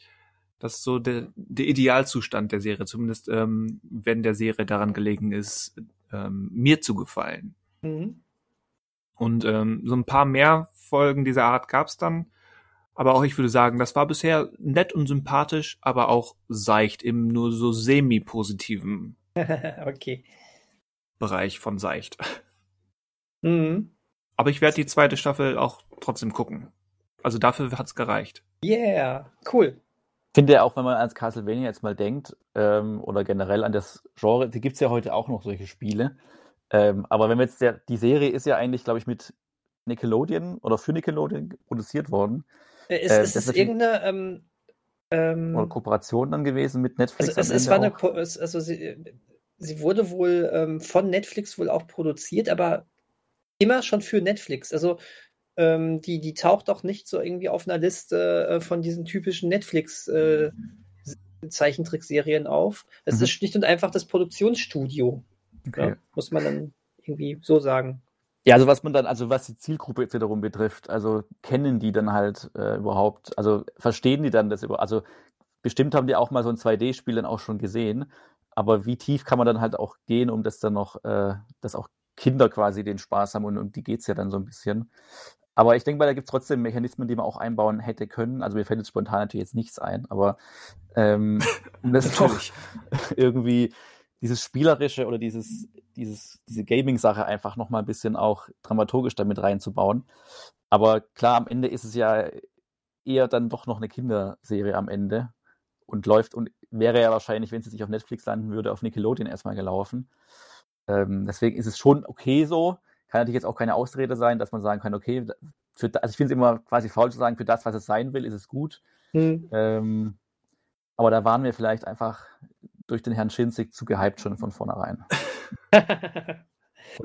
ähm, äh, äh, äh, eine kurze Sache, diese Sache mit dem, ähm, ob, ob ähm, jetzt gerade so ein älteres Spiel oder diese wie Castlevania, auch weil es ja definitiv ja auch eine Anspielung auf das ähm, alte Castlevania ist und nicht auf die mhm. neueren 3D-Teile, ähm, ob das überhaupt, ähm, ob das irgendwie an der Zielgruppe vorbei ist und sowas. Da würde ich jetzt einfach mal sagen, ähm, ähm, das ist ja etwas, ähm, was, was äh, Kinderserien oder Zeichentrickserien schon immer irgendwie gemacht haben. Ähm, ich erinnere mich an, an, an Frankenstein-Anspielungen bei Goofy und Max oder so irgendetwas. Sogar äh, nicht nur Anspielungen, sondern so ganze Folgen, die darauf gehen. Das hat man als Kind auch nicht geguckt, weißt du, und trotzdem hat es irgendwie man, funktioniert. Kennt, man kennt ja vielleicht aber dann trotzdem so Frankenstein als Monster dann trotzdem irgendwie. Also es gibt ja, und ich so glaube tatsächlich. So Goofy und Max dann. Ja, aber ich glaube auch ähm, tatsächlich, dass das äh, so, so, so ein 2D, altmodisches 2D-Action-Spiel ähm, keinen anderen Stellenwert hat, so irgendwie, ne? Der Arzt. Das wird vielleicht nicht mehr gespielt, aber man, ich glaube schon, dass auch Kinder wissen, dass, das gab es. Und sei es, das ist das komische Ding, was der Papa immer spielt. irgendwie so. Sie müssen ja gar nicht so verstehen. Also die, die Folge funktioniert ja auch so als Spukschlossfolge dann einfach nur. Genau. Ja. Ohne dass die Kinder jetzt selber, die jetzt sich anschauen, dieses Spiel gespielt haben. Aber sie erkennen ja dann trotzdem die Mechanismen mit diese Momente, wo es dann so 2D ist und sie Sachen einsammeln und sie zu ihm sagt, er muss jetzt nicht jede Fackel einsammeln und sowas das ist ja ein ganz normaler Spielemechanismus, den man ja auch anderen Spielen auch kennt. Deswegen, mhm. ähm, genau, also es, natürlich funktioniert das auch, ohne dass irgendwie es jetzt irritiert oder so. Ja, genau, richtig. Ich fand übrigens sehr schön, ähm, dass äh, aber, aber die Videospielen allgemein eigentlich ähm, ganz cool dargestellt ist, oder? es wird als, ja, vor allen Dingen sehr viel als Turniergeist und Miteinander auch dargestellt. Wenn du nicht gerade so Hohlbieren wie Mitch Williams hast. Das ist äh, der Stimmt, also, genau, also Spielesucht äh, wird nie negativ irgendwie jetzt hier thematisiert. Also das meine ich jetzt gar nicht als Kritik. Unverantwortlich. Also das ist halt wirklich, äh, genau, es geht so um die positiven Aspekte des Zusammenspielens genau. oder des Zusammenhaltens Richtig. und ähm, Richtig. Also deswegen, die Figuren haben ja schon, also das heißt Probleme, aber es wird schon, die haben schon ein bisschen Hintergrund natürlich auch teilweise oder ihre Problemchen innerhalb der kleinen Folgen. Also es ist nicht oberflächlich oder so. Ja, wie gesagt, die, so die meisten Folgen haben so mindestens eine Lektion, die gelernt wird. Aber mhm. die geht halt selten ineinander über. Es gibt eine Folge, ähm, da, da soll dann ähm, Five soll die Gruppe anführen. Ich glaube, das ist, wenn, wenn die gegen diesen, diesen Krieger-Squad im Vergnügungspark ähm, losziehen. Und er soll dann die Gruppe anführen und wird so ein bisschen zu einem zweiten Mitch und ähm, streitet dann auch erstmalig mit Miko, die dann wirklich für einen Moment ähm, ja fast schon äh, mit der Freundschaft brechen. Und dann war es das aber auch zwei Minuten später wieder. Und so, solche, solche Momente dann weiterzuziehen, ähm, also ich hätte es gerne gesehen, ich verstehe aber, warum es äh, in, der, in dieser Serie vielleicht nicht so von, von von der höchsten Relevanz ist, das zu machen. Aber ich hätte, ich hätte es tatsächlich gerne gesehen. Vielleicht bin ich aber auch nur verwöhnt von einer Serie wie zum Beispiel ähm, der in solchen Fällen immer anwendbare ähm, Avatar Herr der Elemente. Oh. Ja, definitiv. Ich bin übrigens fast durch. Hat Fragen. Uh. Uh. Ich habe es fast schon zu lang gezogen, aber wurscht. Ich äh, liebe diese Serie und das ist cool. Übrigens hat ja sogar eine Verbindung, auch wenn es, ähm, wie gerade gesagt, ähm, Glitchdex ja nicht in dieser typischen Nickelodeon-Cartoon-Serienliste eigentlich auftaucht, aber hey, Nickelodeon, ne? Wir haben ja die Verbindung sogar. Aber genau, aber das, was du gerade sagtest, ähm, das hat mich, wie gesagt, irgendwie, ähm, ich verstehe das total, mich hat es irgendwie nie so richtig gestört, weil ich direkt dieses, ähm, altmodische, ähm, abgeschlossene Folgenfeeling irgendwie hatte. Ich habe das extrem neutral irgendwie in diesem Fall gesehen für mich, weil das vielleicht, war so mein, mein Zeitreisefenster so ein bisschen. Ja, ich meine, das, das leuchtet mir auch ein, da geht es mir dann umgekehrt. Ich kann das in der Theorie verstehen, aber nicht anwenden. Hm. Vielleicht auch, weil mich Miko äh, in ihrer Persönlichkeit zu sehr an Toff erinnert. Ha! Jetzt, wo du sagst, ja, total. Da hast du recht. Also Miko und Toph Beifong wären entweder beste Freundin oder größte Feindin, weil sie sich zu ähnlich sind. Ja, ja, hast du recht. Das ist witzig. Siehst du, damals kannte ich äh, äh, ähm, Avatar noch nicht. Deswegen ist mir das gar nicht aufgefallen. Jetzt weiß ich die ganze Zeit, woran mich Toph erinnert. Siehst du, und dann funktioniert das so rum. Ja, lustig. Und ähm, natürlich, Ellie ist die Beste. Der Truthahn. Den finde ich, den finde ich super. Ja, oder? Insbesondere in der Episode, wo es dann quasi, wo, wo Ellie dann quasi mehr Backstory bekommt als manche Nebenfigur. Ja, stimmt. Ja, hast recht. Weil ich mir so nachdenke, ich... in der zweiten Staffel kommt die weniger vor, kann das sein? Ich, ich glaube auch. Ich glaube auch. Ähm, und ich dachte, wo, wo jetzt, ich meine, Mini-Spoiler, aber wo, wo, wo dann ähm, Five auch sein, sein Haustier, Kompagnon, was auch immer bekommt, ähm, dass es dann noch mehr wird mit den beiden Haustierkompagnons. Also sie sind ja auch nicht weg. Ne? Aber weniger ist falsche Entwicklung. gut, Christian hat seine Prioritäten gefunden bei der Serie, das finde ich gut. Ja. Ähm, wen ich übrigens auch, auch sehr mochte, war der Chef. Ja. Ich, ich, ich, ich fand den irgendwie, ich fand den so irgendwie sehr tiefenentspannt. Das hat mir gefallen. In der Tat. Immer mit seiner Kaffeetasse da. Ähm, wenn nicht gerade die Frau vom Prüfungsamt da ist. Ja, das, ähm, die, die hat Probleme gemacht, ja, das stimmt. Aber da gab es ja auch, ne, da gab es ja auch Vergangenheit. Es gab ja auch Probleme. Ja, das stimmt. Nein, der zweite Schach macht eine andere Frau Probleme. Ja. Ähm, übrigens, das eine, die, diese eine Folge, ich glaube, die kam leider in Staffel 2, deswegen geht das jetzt eher in manuell. Das war doch, das war doch eine Among Us-Anspielung, die ganze Folge, oder? Mm, ja, also ich habe auch die ganze, also ich stimmt. Äh, wobei zu dem Zeitpunkt war, das da überhaupt schon. Also die Serie ist ja schon quasi zwei Jahre oder so wahrscheinlich alt. Nee, die, die Serie, die, also die, die äh, zweite Staffel äh, kam ja erst im August 2020 raus. Genau, aber die, ich meine, das ist so das Drehbuch oder die Produktion war ja dann ja, schon. Ja, aber, aber ähm, Among Us äh, ist ja, dieser Hype ist ja auch jetzt schon seit über einem Jahr, ne? Ja, aber der kam, also da würde ich jetzt sagen, also wahrscheinlich war der Also, also ja, man kann das schon in die Richtung ziehen, das passt auf jeden Fall. Aber wahrscheinlich ist es, glaube ich, in dem Fall sogar Zufall, weil zu dem Zeitpunkt, glaube ich, Among Us noch nicht den, also vor Corona noch nicht den Hype hatte wie äh, jetzt. Oder Aber es war Zeit. bekannt. Also ich kannte es, kenne es erst so quasi jetzt seit einem Jahr oder so vielleicht. Ansonsten kannst du es immer, kannst du immer noch sagen, das ist eine Werwolf-Anspielung irgendwie gewesen. Ne? Ja, das stimmt auch wieder. Oder, ja. naja, egal. Auf jeden Fall, äh, es, aber irgendwie, es liegt halt irgendwie nah, ne? Gerade mit dem Videospiel. Ja. Ähm, naja, den Zusammenhang. Naja, gut. Aber, aber gut, es, es, es freut mich, dass, ähm, dass ihr aber äh, zumindest irgendwie was damit anfangen konntet und Spaß hattet. Das ähm, freut Irgend, mich sehr. Irgendwie was anfangen, ja. Ja. Ja, es war auf jeden Fall, also es hat jetzt, ich hätte wahrscheinlich jetzt ohne die Aufgabenstellung nicht äh, beide Staffeln geschaut, aber so war es jetzt auch mal ganz nett einfach. Also ohne jetzt das auch abwerten wieder zu meinen. Nö, nö, aber ich verstehe schon Wir richtig. werfen heute mit diesen gefährlich zweideutigen Begriffen um uns. Seicht, nett, charmant. Also nach ähm, einer Serie wie Underground Railroad als Aufgabe war das jetzt wieder ein bisschen also, zum Runterkommen. Ja, ja, das war ganz bewusst auch. Nö, ich, ich äh, weiß die Serie auch äh, objektiv ähm, äh, einzuordnen, nur mir persönlich hat sie irgendwie total was gegeben. Deswegen hm. dachte ich, äh, gib sie euch mal mit. Und, also wenn ähm, da noch mal eine Folge kommt, oder eine Staffel kommt, würde ich einfach noch mal reingucken, ob sie dann auch noch mal irgendwie was ändern würden, was so das inhaltliche, erzählerische betrifft. Aber die kann ja auch so für sich stehen, erstmal jetzt, die zwei Staffeln. Stimmt, wo, wo, ja, wo, wobei ja eigentlich, ähm, auch kleiner Spoiler, schon eine Tür aufgestoßen wird, ne? Für weitere Backgrounds-Infos. Genau, das bestimmt, aber wie gesagt, es muss, also, also weitererzählen kann man es auf jeden Fall, ja klar. Also, also wir waren ziemlich, äh, wir, wir wollten eigentlich schon gerne wissen, wie es jetzt weitergeht. Da wird irgendwie sowas äh, versprochen für Staffel 3 und irgendwie, hm. Aber wenn es vor einem Jahr schon erschienen ist auf Netflix und seitdem nichts irgendwie gesagt wurde, dass es weitergeht, ist jetzt eher nicht so ein. Also angeblich Zeit, gibt es, es gibt wohl angeblich schon ähm, mehrere Drehbücher, die schon vorher sogar fertig waren, hat man, liest man immer und äh, ähm, die erzählt werden können und sowas, aber seitdem, seit, seit Ewigkeiten gibt es auch nicht mehr Infos. Es kam aber auch nie irgendwie so ein Spielverderber mal raus und hat gesagt, äh, nö, es wird nichts mehr kommen. Das ist ja das Gemeine dabei. Ich hätte gerne mal so eine Ansage, weißt du? Ja, wahrscheinlich wartet man immer, also will jetzt nicht irgendwie voreilig schon die Tür zumachen.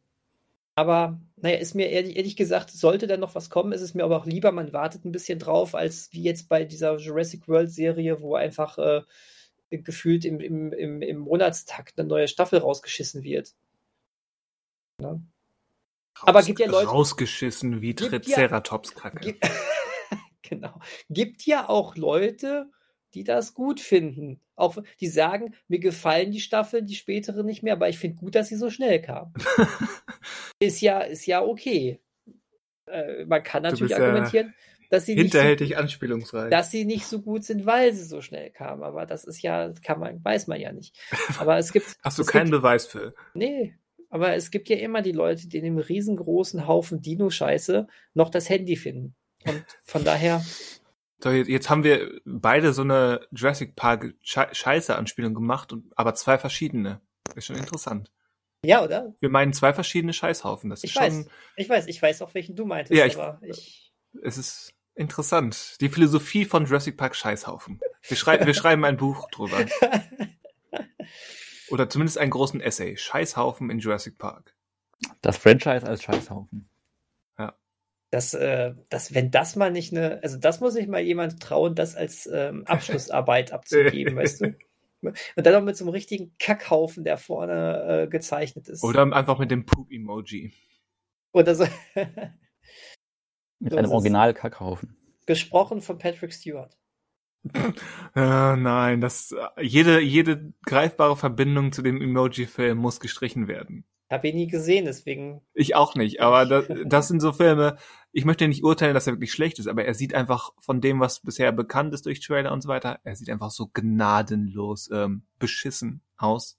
Äh, wortwörtlich. Ähm, ja. Ich, ich gebe ja nicht, ich gebe ja eigentlich nicht viel auf äh, Kritiken, zumindest nicht insofern, dass ich mich von schlechten Kritiken davon abhalte, einen Film, ähm, der, den ich eigentlich irgendwie, der mich interessieren würde, zu gucken. Aber nach ähm, erstmal interessiert mich der Film sowieso jetzt nicht besonders, aber da, da ja wirklich die Meinung wirklich sehr, sehr, sehr einseitig schlecht ist, da gibt es ein paar Sachen, die doch sagen, der ist noch schlechter als schlecht, äh, will ich den tatsächlich auch so gar nicht sehen. Ich glaube, ansonsten hätte ich sicherlich schon mal irgendwie äh, die Absurdität dieser Idee alleine schon mal draufgeklickt, aber nee. Ja, ja gut, äh, ich, nee. ich, ich glaube, ähm, das war's mit Glitchstecks. Das war's mit Glitchstecks.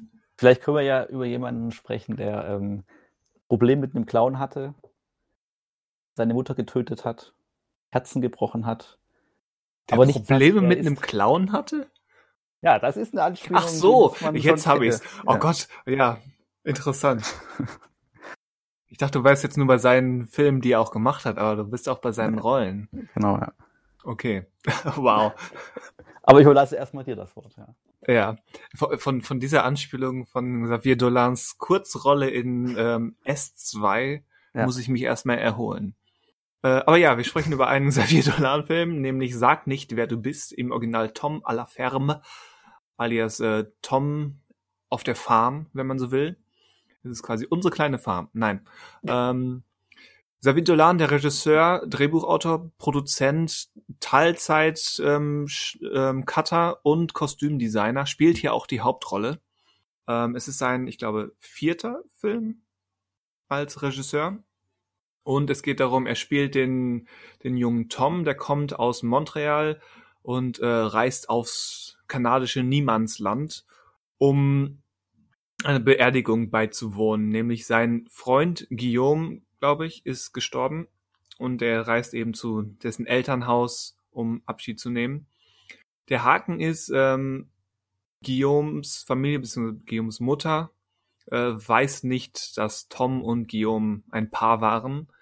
Und Toms sehr ähm, dominant bis brutaler Bruder Francis ähm, macht dem angereisten Tom sofort klar, dass das auch so bleiben soll, dass die Mutter nichts davon ähm, erfahren soll. Und so entwickelt sich insbesondere aus Tom und dem, ja, dem brutalen Francis so eine sehr komplizierte und nicht immer angenehme, ähm, ja, Beziehung ist vielleicht das falsche Wort, aber Beziehung kann ja vieles heißen. Sie interagieren miteinander auf ähm, vielfältige Art und Weise, ähm, meistens zu Ungunsten von Tom. Und ähm, ja, der, der Film erforscht so ähm, diese ja fast schon psychopathische Beziehung zwischen den beiden und diese Hitchcock-artige, ausweglose Situation, in der sich Tom irgendwann befindet, der, der quasi ähm, Angst hat, ähm, überhaupt wieder abzureisen, weil er glaubt, ähm, dass er das nicht mehr darf oder weil auch Francis ihm immer wieder nachsteigt und das vielleicht, vielleicht auch nicht ähm, durch Androhung verhindert. Ja, war das vage genug? Vielleicht schon darüber hinaus. Ähm, das, das ist im groben Sinne der Plot eines, eines Thrillers im etwas anderen Umfeld, in der etwas anderen Art. Ja. Zu euch. Ähm, was, was sagt ihr dazu? Wie waren eure Reaktionen? Was, was kann, könnt ihr überhaupt, ähm, kennt ihr vielleicht schon Xavier Dolan? Erstmal, was sagt ihr dazu? Ich bin sehr unvoreingenommen da dran gegangen. Ich kannte bisher noch nichts. ähm, und ähm, ich wusste, ich, ich, ich, ich finde es ja auch immer schrecklich. Du kommst irgendwo an und weißt nicht, wo sind die Leute und ist da überhaupt irgendjemand. Ähm, und so beginnt ja dieser Film. Das mhm. fand ich, äh, ne, ähm, der Tom kommt auf dieser Farm an, aber es ist keiner da und dann guckt er sich um und das ist schon direkt so, diese Atmosphäre ist direkt schon so, so, so bedrohlich. Ohne dass irgendwas passiert. Ohne dass irgendwas passiert. Ja. Aufgrund der, äh, der, der Kameraführung noch viel mehr, allerdings aufgrund des Chors.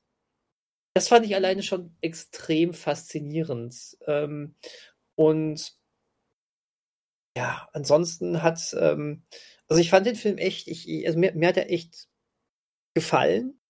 Er, er hätte aber, aber für, er, er, hätte für, er hätte für mich noch länger gehen können sogar. Hätte für dich noch länger gehen können. Ja, irgendwie, ich. So, ich fand, so wohl hast du dich da gefühlt. Ja, total. Das war ein totales Wohlfühlding. Äh, absolut. Nostalgie. Ich hatte echt gedacht, ähm, es spitzt sich fast noch mehr zu, dachte ich. Äh, es ist wahrscheinlich sogar gut, dass es nicht so gekommen ist, aber irgendwie dachte ich, wow, da, ähm, ja, egal, ich, äh, das wäre jetzt zu sehr Spoiler, das wäre jetzt das komplette Ende. Egal, aber äh, das hatte mich jetzt überrascht. Aber äh, generell, ähm, ähm, wow, was eine Familie. was eine also, Familie. Auch, auch diese Mutter, ne? Mhm. ähm, wirkte erst, erst ja total sympathisch und sowas. Und dann dachte man ja, okay, man spielt ihr was vor, weil, ne, um ihre Nerven zu schonen, aber die hat ja auch echt psychische Anwandlungen gehabt. Mhm. Und ähm, boah, ähm, ich meine, ganz krass, ein bisschen spoilern können wir, ne? Ein bisschen, ja. So, wie immer in diesem halben Spoiler-Talk, okay. Ähm, als dann halt auch noch ähm, die vermeintliche Freundin, die äh, Sa Sarah, ne? Ja. Sarah? Mhm. Okay. Als, als die dann auch noch auftauchte und die Mutter sie so anblickte, warum, so, du müsstest dich eigentlich so verhalten und so und überhaupt und so und so. Ne, warum machst du das nicht? Warum machst du das nicht? Ne? Mhm. Boah, also theoretisch sehen wir hier ganz viele Menschen, die sich gegenseitig so viel vorspielen und irgendwie weiß, glaube ich, keiner mehr überhaupt noch, wer er selber ist. Richtig. Ähm, alles, alles ist ein Schauspiel. Ja, genau. Vortäuschen ähm, falscher Tatsachen. Absolut. Also ich glaube, das war für mich auch der Punkt dieses Ganzen, diese Identität das Thema Identität und ja. ähm, insbesondere bei, bei Francis, der, das ist zumindest meine Interpretation, die aber wahrscheinlich offensichtlich ist, äh, der sich wahrscheinlich insbesondere selbst was vorspielt. Ja, absolut. Das fand ich sehr, das fand ich das, also für mich war das auch ab einem bestimmten Punkt sehr offensichtlich eigentlich. Ähm, wenn, sie in der Scheune sind und übers Tanzen sprechen. Ja, nicht nur sprechen. Ich wollte jetzt äh, vage lassen. Mhm. Also, ja, schon. Ja, schon krass. Der Film, der bleibt auch ein bisschen. Aber ähm, ähm, Herr Fühl, was sagen Sie dazu? Also ich würde erstmal soweit erstmal zustimmen, was das Positive betrifft. Ähm, ich kannte jetzt von ihm ja nur den, den Mommy und einen davor, wo ich jetzt immer noch nicht weiß, welches war, aber ich glaube, es war Herzensbrecher. ähm, mehr kenne ich leider noch nicht von ihm. Aber du, ach so, du kennst Mummy? Ja, ja. Ach so. Weil das wäre das die nächste Aufgabe. Nö, ich habe darüber äh, überlegt, aber der ist ja, ähm, wir versuchen das ja in über Streaming-Portale erreichbare Grenzen zu fassen. Und deswegen. Also ich ähm, habe ihm im Regal stehen. Ja gut, ich auch. Wobei ja. das Problem war ja, glaube ich, bei dem damals, als er bei Netflix war, war doch dieser Skandal mit dieser Beschneidung des Bildformats. Oder irgendwie hat doch dann Netflix versucht, den nicht in diesem quadratischen Format oder fast Handyformat zu haben, sondern die haben doch irgendwas gemacht oder reingesucht. Also irgendwas haben sie, glaube ich, gemacht, was okay. das Format irgendwie beschnitten also, hatte. Wie blöd ist das denn? Gerade bei dem Film, also ja. hier ja auch. Hier gibt es ja auch schon eine sehr markante Szene, wo mit dem Seitenverhältnis gespielt wird.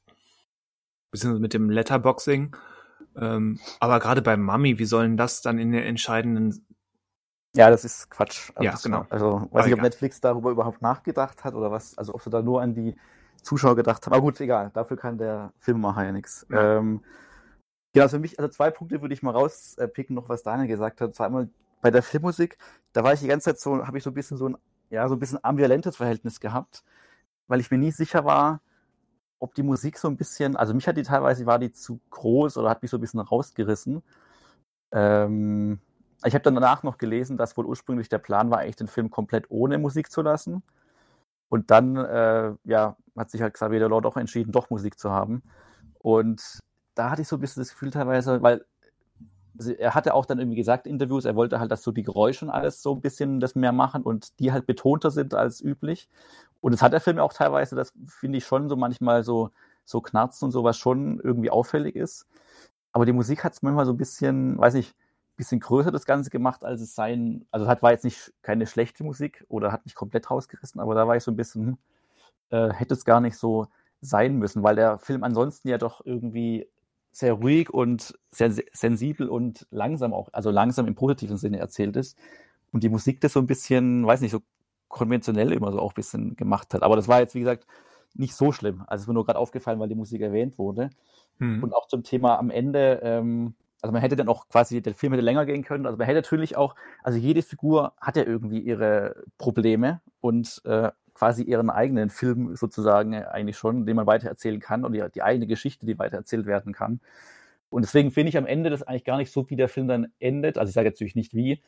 Ähm, passt es schon, beziehungsweise ist es halt eine Art, so einen Film quasi offen zu lassen. Oder, also das hatte ich ja, ähm, oder das werde ich ja noch dann auch erwähnen, äh, deswegen greife ich das hier auch auf, ähm, dass eben der Film hier im Grunde schon noch, also nicht jetzt komplett, so ein bisschen ja auch während dem Abspann noch weitergeht. Also nicht so, dass da jetzt noch relevant Information weiterkommt, aber zumindest der Impuls gegeben wird, dass hier ja trotz allem irgendwas noch weiter im Argen ist bei der Hauptfigur und ähm, oder bei Figuren und dass hier einfach Gedanken sind, die jetzt nicht ausgesprochen werden oder wo man als Zuschauer selber nachdenken kann, jetzt, äh, ja. wie könnte es weitergehen oder was ist jetzt hier eigentlich passiert oder wie geht es dieser Figur gerade eigentlich oder ähm, ist die jetzt wirklich, also hat die Figur irgendeine Lösung gefunden, eher nicht oder sowas und ähm, ja, was für ein Film über Schauspiel und Selbstbetrug und ähm, die Rollen, die wir einander vorspielen, ja irgendwie passend ist. Genau, ja, genau. Deswegen ähm, finde ich das eigentlich so wie, also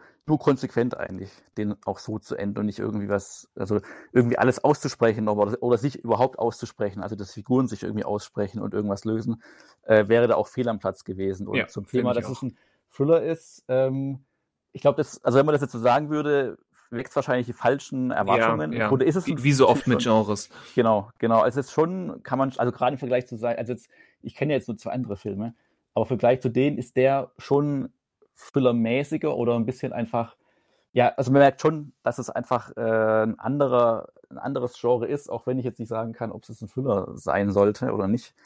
Alles so ein bisschen bedrohlicher einfach und ähm, nicht unbedingt ernster, weil die Themen ja immer ernst sind bei ihm und ich würde auch sagen, die Figuren meistens relativ vielschichtig sind, aber einfach nochmal so ein anderer Blick einfach ähm, auf Menschen und ihre Probleme mit. Ähm, deswegen äh, lohnt sich ähm, der auf jeden Fall auch, auch wenn ich jetzt vielleicht als Gesamtding, wobei ich jetzt gerade überlege, ob das stimmt, Mommy als stärker bezeichnen würde, weiß ich jetzt gar nicht. Weil das, doch das würde sogar ich sind. sagen.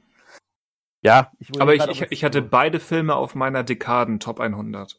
Okay, okay. Aber du hattest dann, sag nicht, wer du bist, weiter, also höher quasi, also nicht. Also ja, sag nicht, wer du bist, war so grob geschätzt im Bereich von, von 100 bis, 95, äh, bis 90 auf den mhm. Plätzen und äh, Mommy war in der Top 10.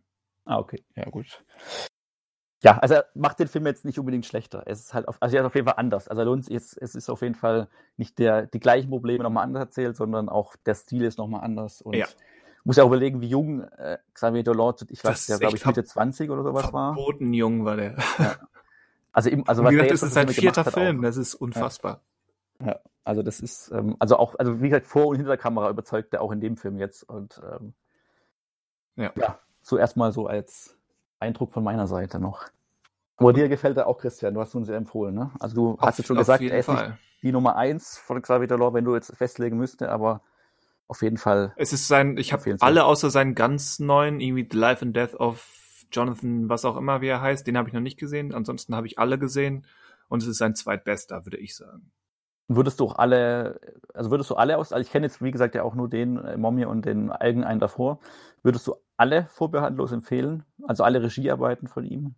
Ja, nur, ähm, wie heißt der, der andere denn? Ähm, einfach das, genau, äh, einfach das Ende der Welt. Der ist ein bisschen, der, der wirkt wie, wie ein Film, den Regisseure äh, machen, wenn sie 60 sind oder so. Mhm, mh. Nicht, weil er alt, altbacken wirkt, sondern weil er so ein bisschen, ja, das klingt jetzt ein bisschen anmaßend, aber weil er so ein bisschen selbstverliebt und anma anmaßend groß und bedeutsam und zu prominent besetzt wirkt. Mhm. Aber ansonsten ähm, alles von ähm, I Killed My Mother, Herzenbrecher, Lawrence Anyways, wobei den müsste ich mal wieder auffrischen. Und dann eben die anderen beiden ähm, sind alle mindestens sehenswert.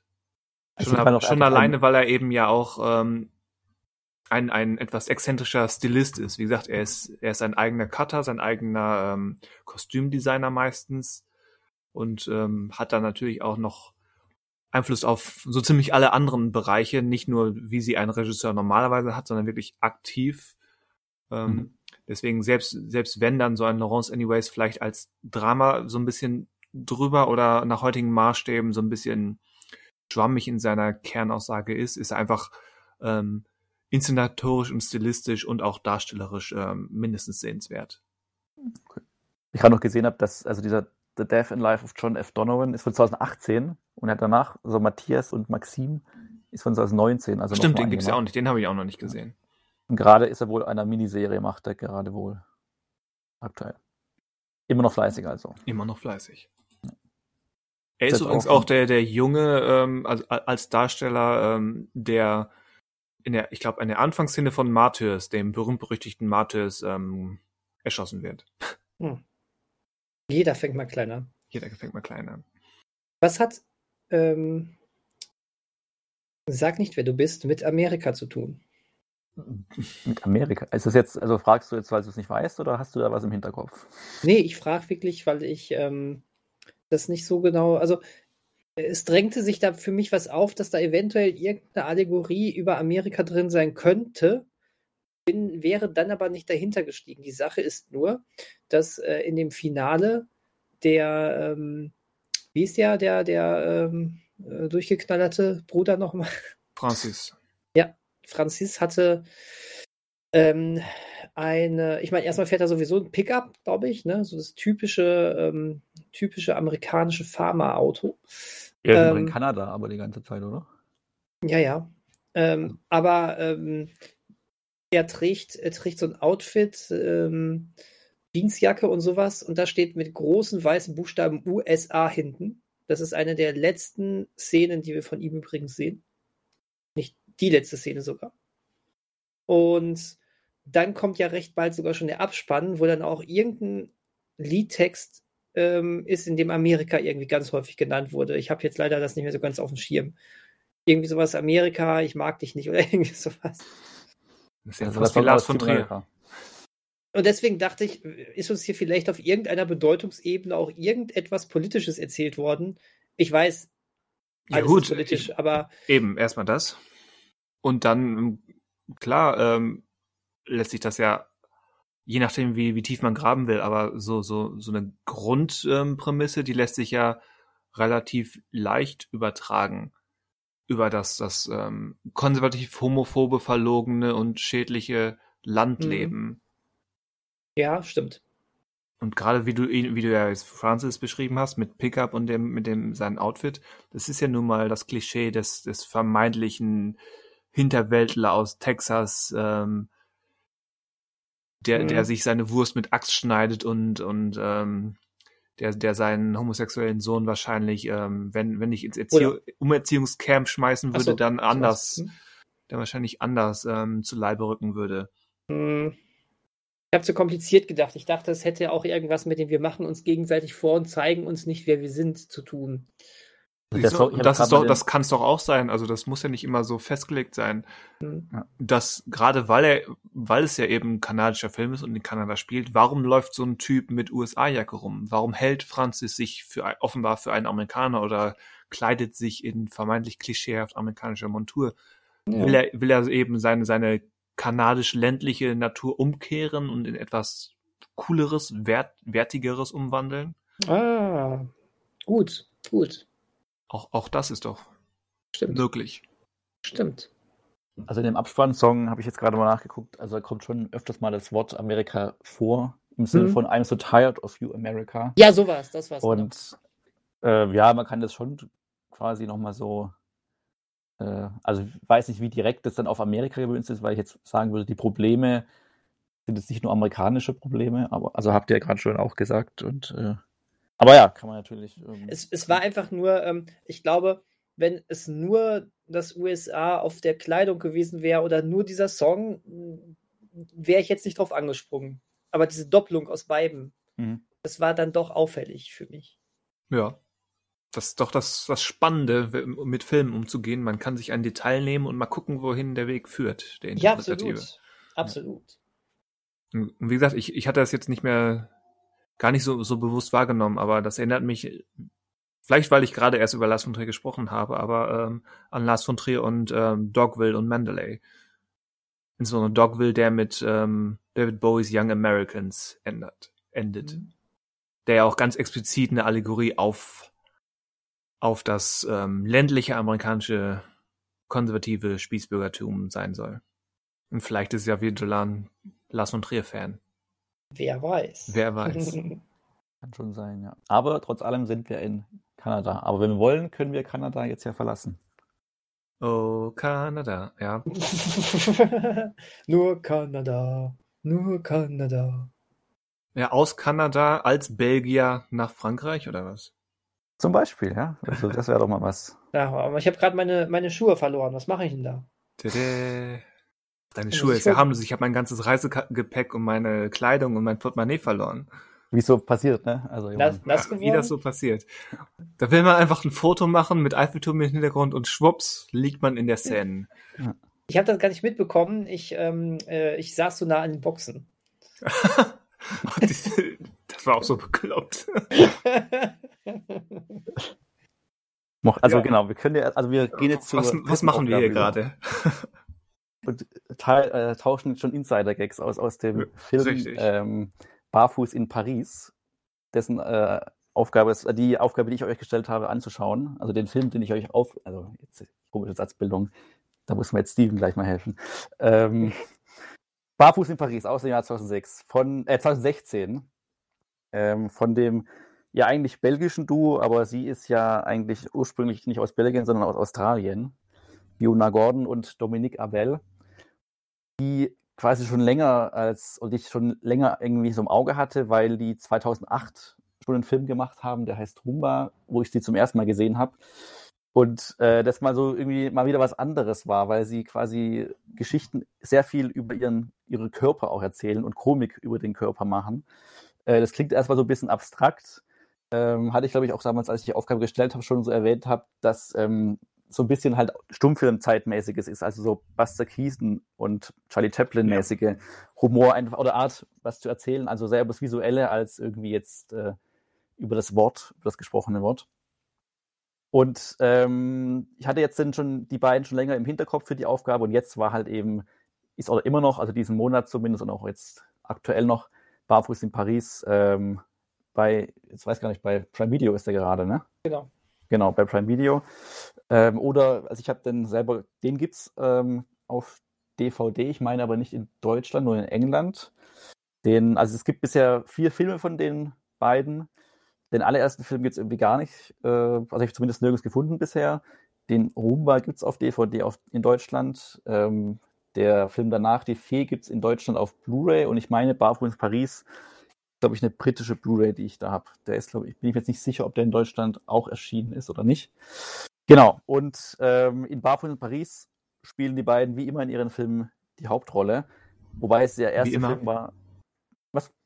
Also, äh, das ist Standard für alle Genau, sie spielen immer die, die Hauptrollen, genau. Was das Neue war jetzt an dem Film nur, dass sie auch, dass sie alleine Regie geführt haben. Bisher haben sie immer zu dritt mit äh, Bruno Remy, äh, Romy zusammen Regie geführt, der jetzt bei dem Film aber nicht mehr dabei war als Co-Regisseur. Ähm, und ansonsten würde ich sagen, ist der Film auch der, der inhaltlich so am, also am meisten Inhalt auch hat. Nur so als Vergleich jetzt für euch, kennt jetzt nur den, aber der ist quasi der, der am stringentesten eine klare Handlung erzählt und wo auch bekannte Schauspieler mitspielen. Normalerweise ist es wirklich nur die beiden und kleinere Nebenfiguren noch. Und es ist viel mehr so auf kleine, kleinere Sketches in der großen Handlung ähm, fokussiert, wo hier doch die größere Handlung teilweise, also ihr werdet widersprechen, weil auch der Film natürlich äh, kleinere so Zwischenhandlungen hat oder einfach so kleinere Situationen in sich, aber das ist normalerweise noch viel, viel mehr. Ähm, neben eigentlich so der reinen Haupthandlung, das ist hier nochmal ein bisschen extremer. Und hier geht es darum, dass äh, äh, der Fiona Gordon quasi nach von Kanada, wo sie Bibliothekarin ist, nach Frankreich kommt, weil ihre Tante dort verschwunden ist. Und ihre Tante wird zum Beispiel äh, gespielt von Emmanuel Rivard, die man kennen könnte. ähm, das ist quasi ähm, eine wichtige europäische Schauspielerin, äh, hier natürlich schon ein bisschen älter und kommt nach Frankreich und wie jetzt gerade schon äh, angespielt wurde, äh, kommt sie an und verliert ein wenig von ihrem Hab und Gut. Und ähm, Dominique Abel spielt in dem Film, ja, ich weiß, so ein, ja, ich würde schon sagen, Obdachloser, einfach ein Herumstreuner, mhm. der dann eben unter anderem ihre Sachen findet und ihre Wege kreuzen sich halt auch immer wieder. Und ähm, genau, und sie suchen halt, oder sie sucht eben erstmal ihre Tante. Und ich glaube, das reicht, also es, als Grundprämisse, glaube ich, reicht es schon, äh, was diesen Film betrifft ähm, er lebt jetzt nicht vielleicht vom Inhalt, sondern wirklich mehr von der Präsentation. Und da ist die Frage, ja. hat euch denn die Präsentation irgendwie gefallen oder unterhalten? Total. Also ich, mich hat der Film direkt gehabt.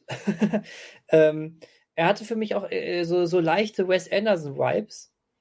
Ähm, oder ja. oder, ja. oder, ja. oder mhm. zu sehr Wes Anderson zu sein. Aber ich glaube, man, man, man also es haben mich einige Sachen daran erinnert. Gleichzeitig war aber auch ähm, es hat mich nicht überrascht, ähm, als ich gelesen habe, dass die beiden, ähm, ähm, das Ehepaar, äh, sehr, sehr viel auch ähm, im Theater macht. Ich habe nämlich ähm, die ganze Zeit gesagt, äh, schon gedacht, das ist irgendwie hat dieser Film so eine gewisse theatrale Art. Ähm, mit Körpern umzugehen. Mhm. Auf der einen Seite natürlich ist es dieses Slapstick gewesen, ähm, was natürlich ja vor allen Dingen auf die Stummfilme und sowas noch äh, zurückreicht, aber da war auch ganz viel, auch wenn Statisten irgendwie dabei waren, äh, äh, ich hatte da manchmal eher das Gefühl, so ein Bühnenbild wirklich gehabt zu haben. Das ist auch wieder nicht negativ gemeint. Ich fand das nur sehr spannend, sehr interessant. Ähm, Gerade auch ähm, besagte Szenen, die wir, über die wir schon einmal, die wir schon einmal angespielt haben, so kurz, ähm, wo die alle auf diesem Schiff sind und die Musik so extrem laut ist und die Boxen dann so anders aufgestellt sind. Das hat ja immer ähm, äh, unmittelbare Wirkung auf die Körper der Gäste. Mhm. ähm, ne, die äh, zucken dann immer im Beat quasi zusammen. Aber dieses Zucken, das hat etwas höchst Künstliches und Künstlerisches gehabt. Das war wirklich wie so ein halber Tanz. Das war so eine ja, Theaterperformance. Ist, ist Choreografie. Das, ja, genau. Und diese Choreografie, die ist, äh, tritt hier deutlicher zutage, als es ähm, sonst auch in Stepstick-Filmen der Fall ist. Und das fand ich sehr spannend. Ich, ich habe hab dieses theatrale Gefühl permanent gehabt. Das hat mich aber nicht rausgerissen, weil dieser ganze Film ja auch mit einer gewissen Künstlichkeit spielt. Alleine dieses kanadische Dorf ist ja der Wahnsinn gewesen. ähm, ja. als die Tür aufgeht in diesem kleinen Mini-Post, dieser kleine Mini-Postdienststelle da, ne, oder was auch immer das war, äh, und, und, und alle wirklich so extrem von diesem Wind weggezogen werden, dann geht die Tür wieder zu und alle tun so, als wäre nichts gewesen. Das ist sensationell. Das ist wunderbar. Ja, gerade, gerade weil man auch, auch da schon, es ist ja eine der, der ersten Szenen, abgesehen von, von dieser ersten Aufnahme ähm, mit dem Dorf, aber es ist ja die erste Szene, die wirklich dieses, dieses theatrale ähm, die, oder die Choreografie-Natur der Bewegung so richtig schön vorwegnimmt, wie sie da genau. hängen, wie sie ganz bewusst künstlich im, im vermeintlichen Wind hängen und man sieht eigentlich genau, okay, die, die haben sich jetzt nach hinten gelehnt und wedeln mit den Armen. Ja, genau. Ähm, und während vielleicht ein kleiner Ventilator davor steht. Und ansonsten ist das nicht, aber es ist eben, dadurch entsteht der Reiz. Oder, oder es ist quasi der Film, der kommuniziert hier. Das ist das, was wir machen. Komm damit klar, klar oder lass es. Ja, Weil es eben noch die ersten fünf Minuten sind. Ja, richtig. Also mich hatte dieser Film damit schon und als dann, dann ist ja, der ist ja sehr schnell zur Sache gekommen, sie ist ja sehr schnell dann in Frankreich, in Paris gewesen, als sie dann mit diesem riesigen ähm, Rucksack mit Kanada-Flagge, selbstverständlich, ja. äh, dann auch noch ähm, im, im, im, im Flughafen hängen bleibt. Zu einer wunderschönen Indie-Musik auch. Wie gesagt, dieser Film hatte mich dann ja auch sehr schnell. ähm, ja, also ich habe sehr viel gelacht. Ne? Und ähm, dieser Figur, die der, ähm, äh, die er gespielt hat, wie heißt er nochmal? Dom. Äh, Dom, ne? Ähm, mhm. Kennt ihr Seinfeld? Kaum. Auch kaum, also. Ach, schade. Dann sagt euch die Figur des Kramer wahrscheinlich nichts, oder? Also, ich weiß, dass es einen Kramer bei Seinfeld gab, aber ich kann dir nicht sagen, was der macht. Es mag weit hergeholt sein, das ist jetzt ganz subjektiv. Mich hat er von der Erscheinung her echt an ihn erinnert, weil auch dieser, diese, immer irgendwie diesen, diesen, diesen Anzug, irgendwie aber dieses Schlachsige und so, ich, ich mich hat es ein bisschen dran erinnert, aber auch immer dieses Ungehobelte noch dabei. Man, natürlich, man kann auch immer schnell im Sarg nachgucken, wer da drin liegt, ne? ähm, mir gefällt, also mir hat der Film wirklich Freude, Freude gemacht. Ja, also bei mir ging es erst schlecht los, weil ich wollte mich direkt äh, zu Beginn aufregen, dass die Synchronisation direkt ja. die Zweisprachigkeit ähm, des Films ähm, ruiniert. Da gebe ich dir recht. Man, äh, es, ich habe nicht falsch geguckt. Der Film war nur synchronisiert bei Amazon Prime Video, oder? Ja. Den konntest du da nicht irgendwie, weil ich bin ja, jeder, der diesen Podcast einigermaßen lange hört, der weiß, dass ich immer die Synchronflagge nach oben halte.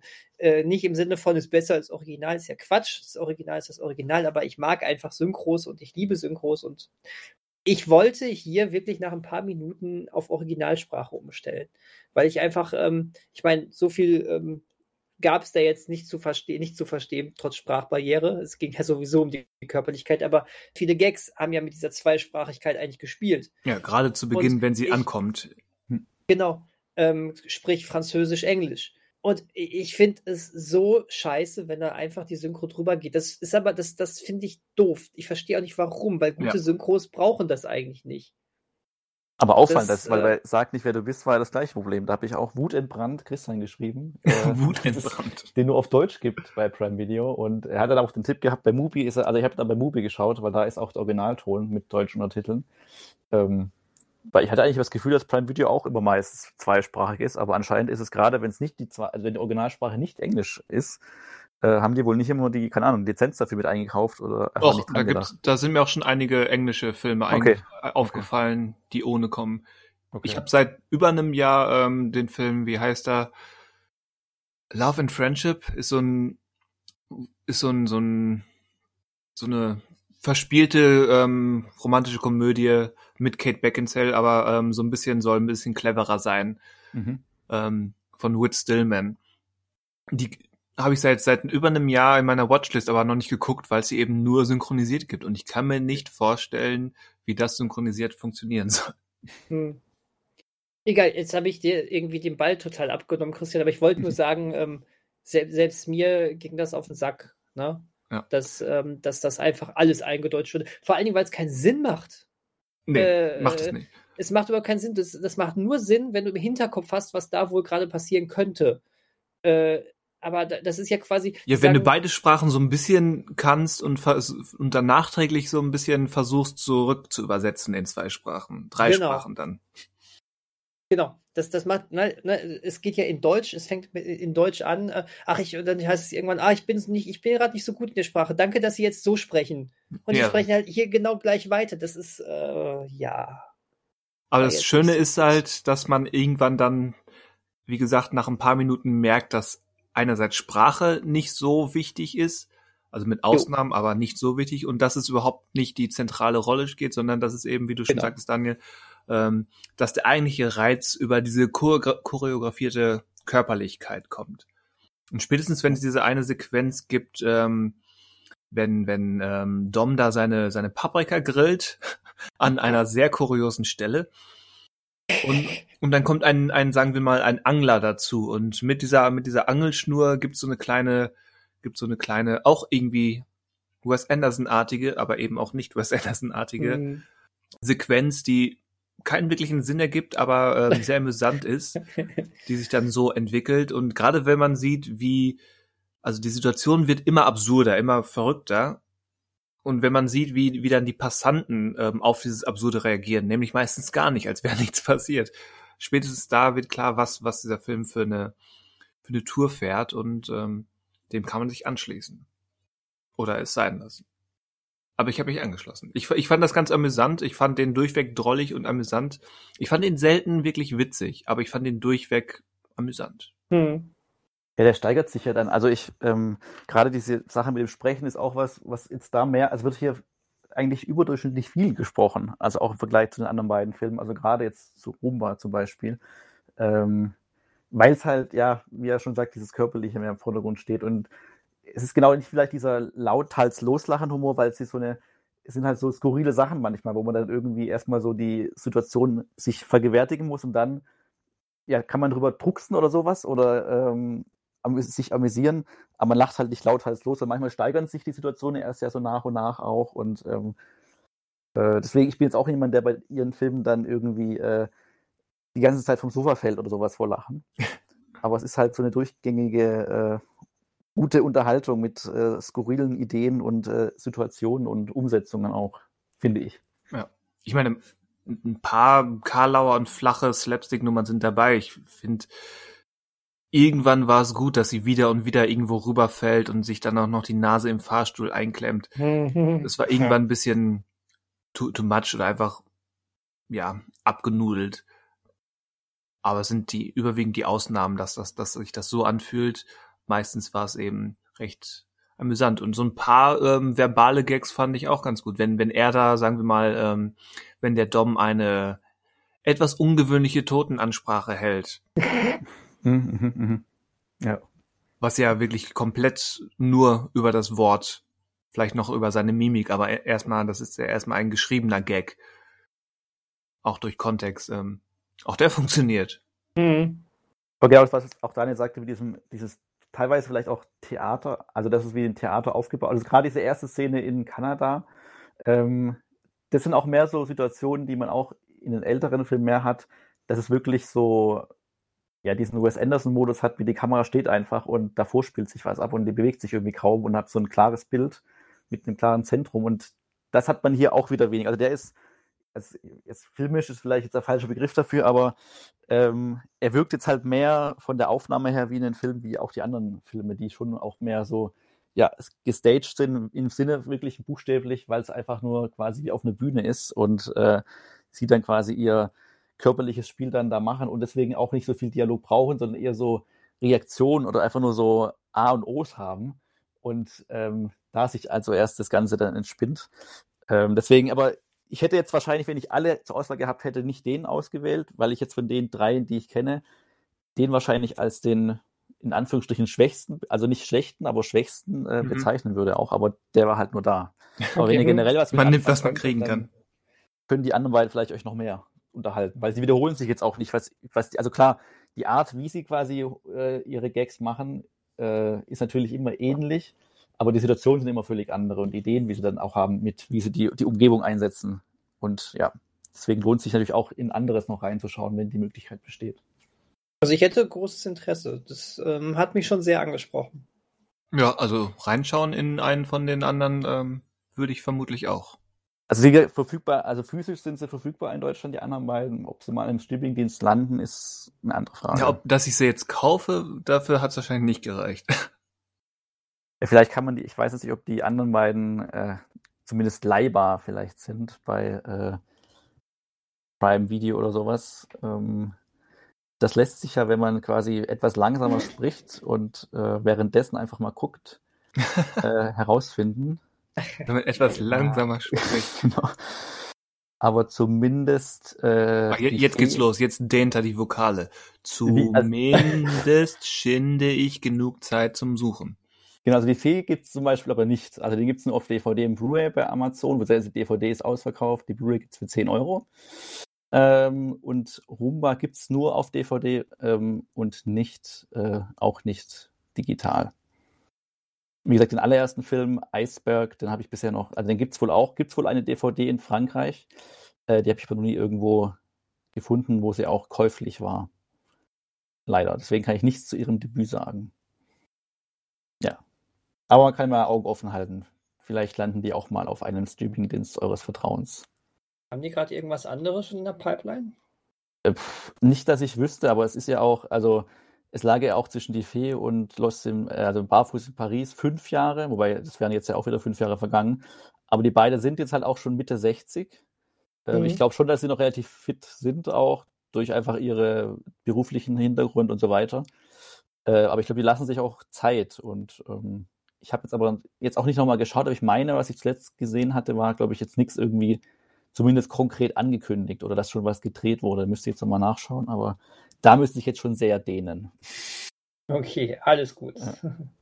Das können wir dir nicht zumuten. Nee, das, äh, nicht. Aber ist aber schön, dass ihr jetzt zumindest mal entdeckt habt und habt sie zumindest ja. mal auf dem Schirm. Also falls mal die Namen nochmal fallen. Ja, ist, genau, genau das ist es, glaube ich. Sie sind auf dem Schirm. Man hat jetzt eine positive Erfahrung gemacht. Ähm, und dann fällt, wenn, wenn irgendwann wann mal so ein Film in die greifbare, guckbare Nähe gerät, dann fällt er schneller auf. Genau. Und wird eher ausgewählt. Vermutlich. Absolut. Ja, dann enden wir ja jetzt auf einer zufriedenstellenden seichten Note. Zuf zufriedenstellend seicht. Genau, seicht genug. Seicht genug. wir, wir nehmen ja. diesen Podcast ja auch ausnahmsweise mal auf dem Abend, äh, am Abend auf. Ja. Da, ähm, da ist das vielleicht, da brauchen wir das auch. Wir sind ja alle nicht mehr die Jüngsten. Ja. Aber mit ähm, neuen Aufgaben können wir die Stimmung ja nochmal heben oder senken. radikal, diese Überleitung ja. radikal. Ja. Kein, keine Chance ungenutzt gelassen. Genau. er hat die Lücke entdeckt und zack. Reingegrätscht. Reingegrätscht. Äh, worum ging es um neue Aufgaben? Was? Genau, neue Aufgaben für den August. Wie, wie meinst du das? Nein, neue Film, also was heißt Filmaufgaben? Es ist, gab ja auch mal die Möglichkeit, also neue Medienaufgaben, die wir uns gegenseitig stellen für den nächsten kommenden Monat. Ach so, wir machen das weiter. Ja, ich Echt? würde sagen, ja. Wir hören nicht auf mit dem Scheiß. Wir okay. hören nicht auf mit dem Scheiß. Nicht das ist eine Drohung, ja. Wenn ihr was vorbereitet habt. Vielleicht seid ihr jetzt auch völlig aufgeschmissen und denkt, ach du Scheiße, was will denn jetzt der Wichser von mir? der Witz. Was, Oliver Kalkow ist hier? Ja, der, Manuel möchte, dass wir der Wichser gucken. Oder, äh, oder die äh, noch nicht gedrehte Fortsetzung Triple Wix. Ich glaube, die kommt nicht mehr. Ah, Triple Wix, okay. Das ist nicht meine Idee. Die haben das damals wirklich so angekündigt, dass Echt? sie den so nennen wollen, ja. Der Wahnsinn. Es erschien letztes Jahr, erschienen ja die ersten beiden Teile nochmal in so einer Box. Ja. In der sogenannten Wix-Box. Ähm, die ich mir auch, die habe ich mir tatsächlich auch gekauft mhm. und äh, musste die halt aus steuerrechtlichen Gründen, äh, steuertechnischen Gründen meinem Steuerberater auch äh, vorlegen. ich weiß bis heute nicht, wie er auf diese Rechnung reagiert hat. Großartig. So okay. viel dazu. Die Wixbox. Genau. Was sagt die Wixbox denn, was wir gucken sollen? Mal reingreifen oder reinschauen. Hm. Nee, das, äh, heißt, das heißt, es geht jetzt wieder in der, Richt in der Reihenfolge rückwärts. Das heißt, du darfst anfangen, Manuel. Volle rückwärts, okay. genau. Äh, ich hatte mir überlegt, äh, weil ich jetzt vorausschauend bin, passend zur heutigen seichten, charmanten Stimmung, ähm, mal einen Film auszuwählen, der jetzt, ich, wo ich zurück, also direkt mitgebe, das ist jetzt nicht das Meisterwerk. Das ist auch kein Überfilm, der ist inhaltlich jetzt wahrscheinlich nicht unbedingt überraschend und äh, jetzt nicht, zu viel erwarten. Ähm, ich hatte nur jetzt den Film äh, vor kurzem nochmal gesehen und ähm, dann auch entdeckt, dass der zufälligerweise gerade auch bei Netflix ist und dachte, hm, der ist doch eigentlich, also eigentlich ist er doch ganz nett. und ähm, ist so geil. Also, wenn du die Kritik so schreiben würdest über diesen Film, ne? Ich will ihn gucken. Das ist so super. Ist, äh und zwar handelt es sich um einen deutschen Film. Äh, oh, oh. Relativ, und der ist aus dem Jahr 2019. Oh, oh. Ich hab, ihr habt bestimmt von dem gehört und ich habe so, was der Titel verspricht und was die Marketingkampagne verspricht, das ist der Film auch.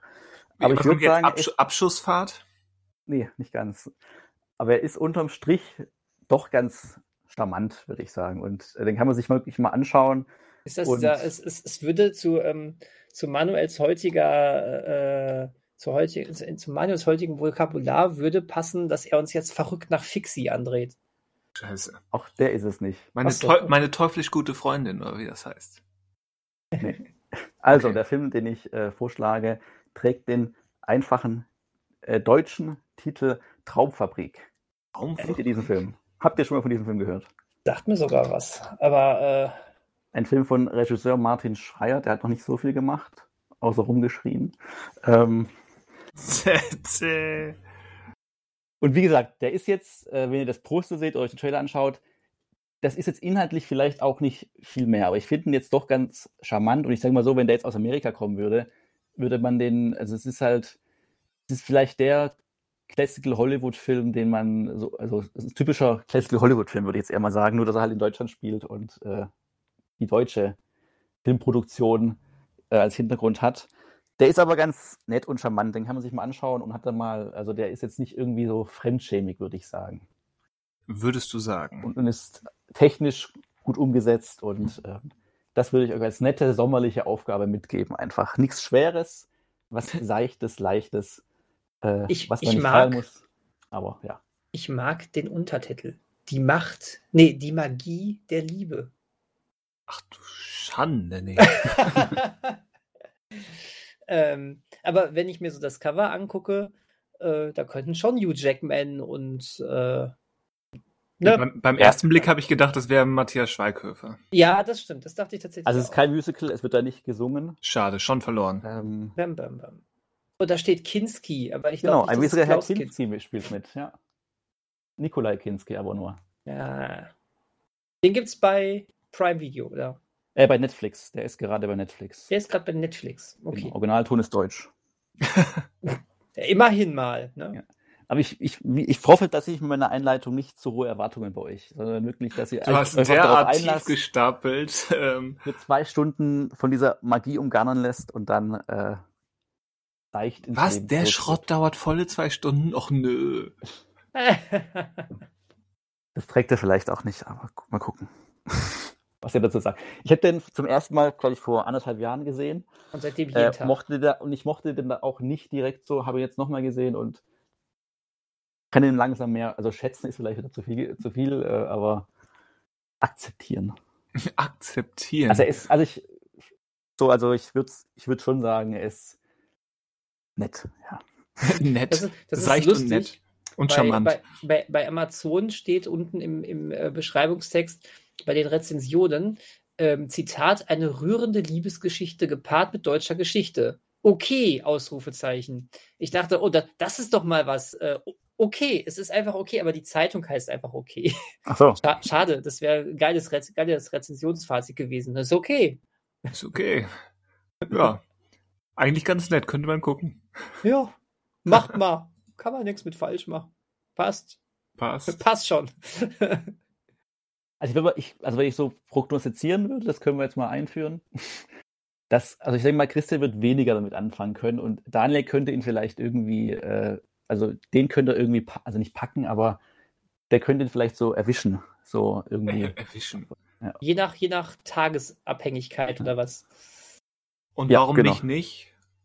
Ja, weil er dann vielleicht zu wenig, also weil vielleicht inhaltlich einfach sehr seicht ist und ich, vielleicht bist du nicht so, so, ähm, du lässt dich vielleicht nicht so einfangen von dem Film, von seiner Atmosphäre oder bist, also bist da, du kannst die Distanz, glaube ich, besser wahren als Daniel.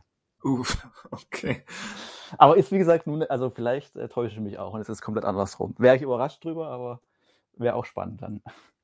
Ja. Ich mag es, dass ich mich manchmal in Filmen verliebe.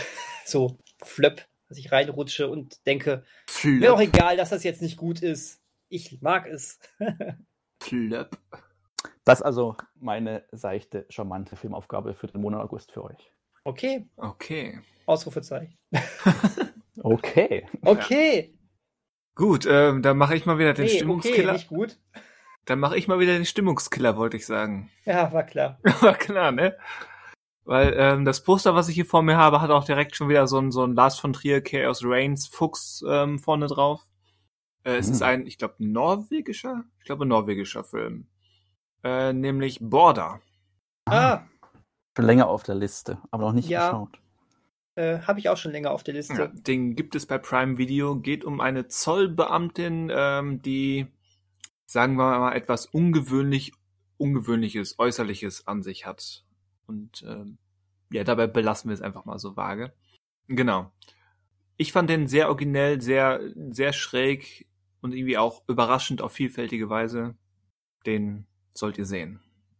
Den sollt ihr sehen. Machen wir. Gucken wir. Ähm, Prime Video. Okay. Und eine Prognose, wie uns gefallen wird? Ach so. Und ach neue so. Kategorie. Ähm, ihr findet, ihr werdet ihn beide super finden. Okay, das ist natürlich, mm, okay. Ja, ich weiß. Fallhöhe ist gewaltig jetzt. Ja, ja, das ist gewagt.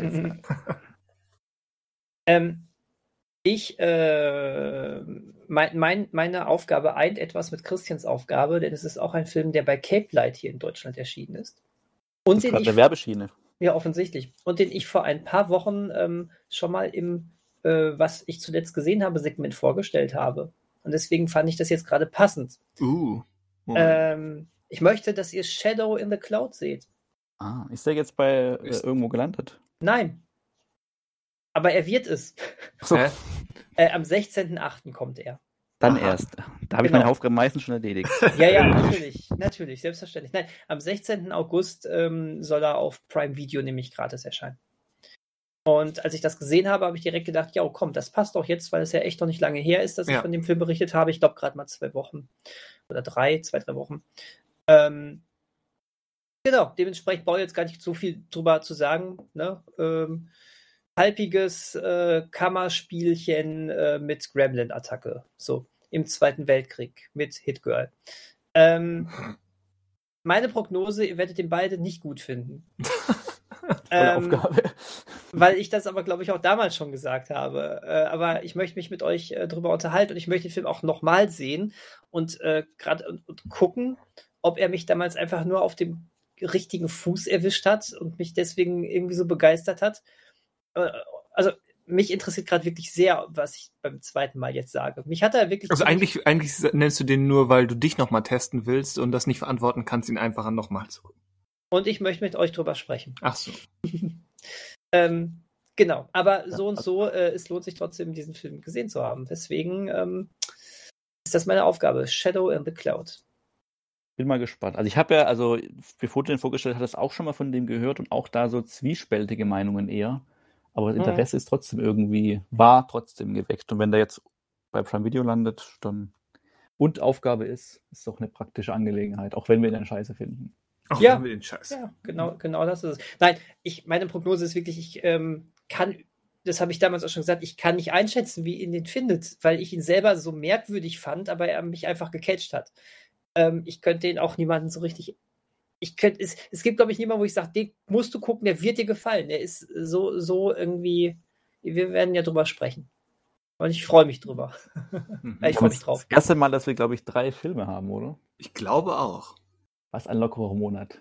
Ja, echt. Was soll man da machen die ganze Zeit? Eier schaukeln. Ins Kino echt? gehen. Ach ja, da ist was. Ich möchte immer noch Nobody sehen. Ja, dann tust doch. Ich glaube, der läuft, der läuft hier beim Open Air Kino zum Glück. Am 2. September. Dauert noch ein bisschen, aber zumindest kann ich ihn dann gucken. Ähm, habt ihr das übrigens ganz kurz von Bob Odenkirk gehört? Ja. Kacke, ne? Aber er soll ja wieder stabil sein. Ist ja wieder stabil, genau, aber also. Ist das, wie, weißt du zufällig gerade, wie alt er ist? Also, also er ist schon Ende 50? Also ist schwer ja, ich glaube, er ist 58 oder so. Ja. Also äh, für, für, die Hörer, die jetzt nicht wissen, worüber wir reden, der ist ähm, Bob Oldenkirk, äh, wahrscheinlich am bekanntesten in seiner äh, Breaking Bad und Better Call Saul Rolle als Saul Goodman, ist ähm, bei den Dreharbeiten zur ähm, sechsten und letzten Staffel äh, Better Call Saul ähm, kollabiert und es hat wohl äh, auch was mit Herzproblemen zu tun gehabt, ist ins Krankenhaus gekommen, ist aber schon wieder im stabilen Zustand, aber irgendwie hat ich hat mich doch irgendwie so einmal so kurz so geschockt, als ich es gelesen habe. Ja. Zumal ich, weil ich, weil in dem Artikel, den ich dann gelesen habe, ähm, noch nicht diese Entwarnung drin stand. Hm. Aber ja, gut, gut. Aber pass kann natürlich passieren, klar. Aber äh, gerade jetzt, wo man ihn so in, no mit in no Nobody auch nochmal in so einem krassen Zustand nochmal gese so gesehen hat, laut Trailer, ne, ist das so ein, da wird einem die Zerbrechlichkeit des menschlichen Daseins direkt wieder. Aber tief. Gewahr. Mhm. Naja, hoffen wir mal, dass wir Ende August nicht über ihn sprechen. nein, nein, nein, nein sieht ja jetzt erstmal ganz gut aus. Alles gut. Genau. Ende August geht es ja dann wirklich um The Last Duel und House of Gucci. Der Punkt. Richtig. Mit unserem Ridley Scott-Fanboy Daniel Schützig. Und ähm, um das einmal auszusprechen, für alle Zuhörer, die mitgucken wollen, am, im ersten Podcast im September besprechen wir die drei gerade genannten Filme. Ganz genau. Wie immer. Das ist der 6. September, glaube ich. Also die, erscheint, die Folge erscheint. Da, da erscheint der, der Podcast, ah, ja. ja. Okay, ja. Ach, die waren mitgedacht. 4. September. Was? Nee, ich bin im Oktober. Kacke. 6. September. Hab ah. ich doch gesagt. Am besten haben wir gar keine Daten mehr, weil jetzt ist ja eh wieder alles durcheinander. Jetzt sind alle durcheinander. Raumfabrik, Border und Shadow in the Clouds. Fällt dir was auf, Daniel? Dein Film hat zu viele Buchst äh, Wörter. Aber echt, du hast das Memo nicht gekriegt. Filme mit einem Worttitel. Aber die heißen alle, alle im Deutsch, also Heißt Border einen deutschen Untertitel? Wahrscheinlich nee. nicht. Ich meine, Border ist ja nicht der Originaltitel, ne? Ach stimmt, ja, ist ja Der Originaltitel ja. ist ja. Grenz mit Ä. Und gut, Traumfabrik hat ja auch einen deutschen Untertitel noch bekommen. Ja, das ist toll, wenn deutsche Filme nochmal einen deutschen Untertitel bekommen. Von dem Marketing-Heini. Marketing. Nur Shadow in the Clouds blieb Shadow in the Clouds in Deutsch und nicht irgendwie Shadow in the Clouds Untertitel mit Fleischbällchen. Was? Übrigens heißt der Film Shadow in the Cloud, ne? Ach, in einer Cloud nur? Das ist nur in einer Cloud. Ah. Die anderen wurden geklaut. Also es ist eine digitale Cloud. Puh. Puh. Entschuldigung. Wenn's Aber es ist wirklich nur Shadow in the Cloud. Was, was? Wenn es am dümmsten ist, soll mal aufhören. Ja, das stimmt. Wobei, das können wir immer machen, aber es kommt ja noch was. Ja, wenn es ja. noch dümmer wird wenn es noch dümmer wird. Dumm und dümmer. Wie, macht, macht ihr die nächste Sequenz alleine oder was? nee, und. Dumm und dümmer. Und ist auch personifiziert. Achso, ich bin, ich bin das und, was ja. euch beiden, was euch beiden Dummies zusammenhält. So. Genau. Zwei Dumme, ein Gedanke. Ich bin der Gedanke. Wir sind alle Individualisten, nur ich nicht. so ist das. Ja, cool. Äh, da, da freue ich mich doch glatt ähm, schon auf äh, Anfang September. Und dazwischen gibt es noch einiges mehr. Das ja, ja, uns, uns gibt es ja wöchentlich auf die Ohren. Habe ich, hab ich mir sagen Leuten nicht bewusst war. Uns wöchentlich, ja. Genau. Falls du jetzt gerade die erste Folge seit vier Wochen hörst, dazwischen waren noch drei oder vier. genau. Holt es nach. Und wir nicht, wir, wir kontrollieren das. Richtig. Kommt ins Klassenbuch. Wir sind die Podcast-Inkasso. Wir, wir, trei wir treiben ähm, Sichtungen und Hörungen. Was, was ist das, das Podcast-Pendant zu Sichtungen? Lauschgänge, Durchgänge? Abspielungen. Lauschereien. Lauschereien? Hm, das klingt so heimlich. Egal, wir kontrollieren das jedenfalls. Ich habe hab noch einen Vorschlag einzubringen für das, die After Credit. Und zwar äh, könnten wir der auch noch einen Titel verpassen, weil wir heute bisher auch noch keine Anspielungen gemacht haben an unseren äh, vierten äh, äh Sprecher. Und zwar könnten wir das Ganze, dieses, dieses Abspannsegment könnten wir Mesterschwestern nennen. Was? Boah, und da dachte ich, den, den geklaute Clouds-Spruch, den, den würde ich nicht überleben, aber der hier bringt mich, puh, in die Clouds. Hashtag Mesterschwestern.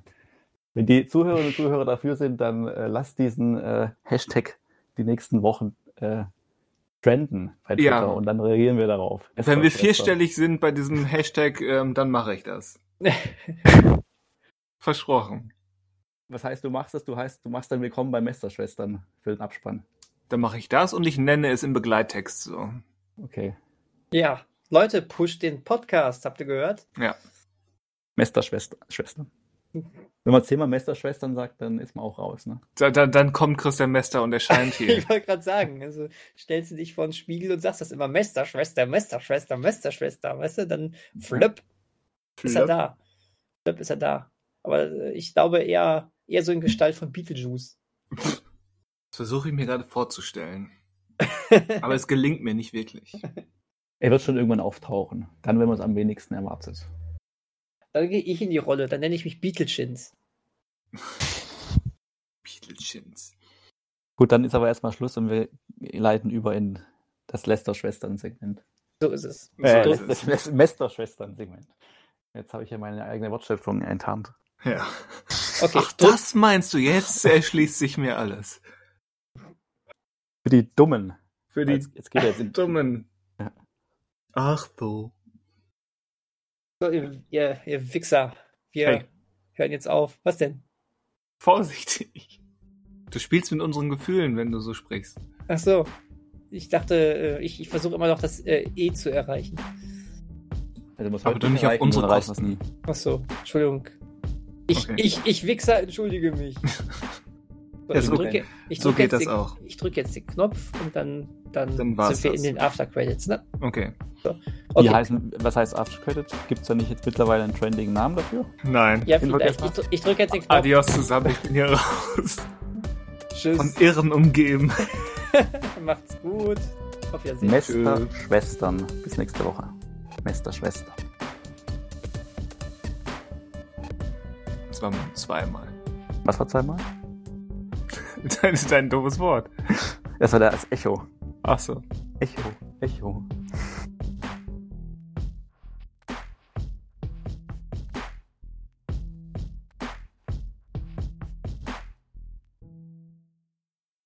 Ist schon wieder August, ja.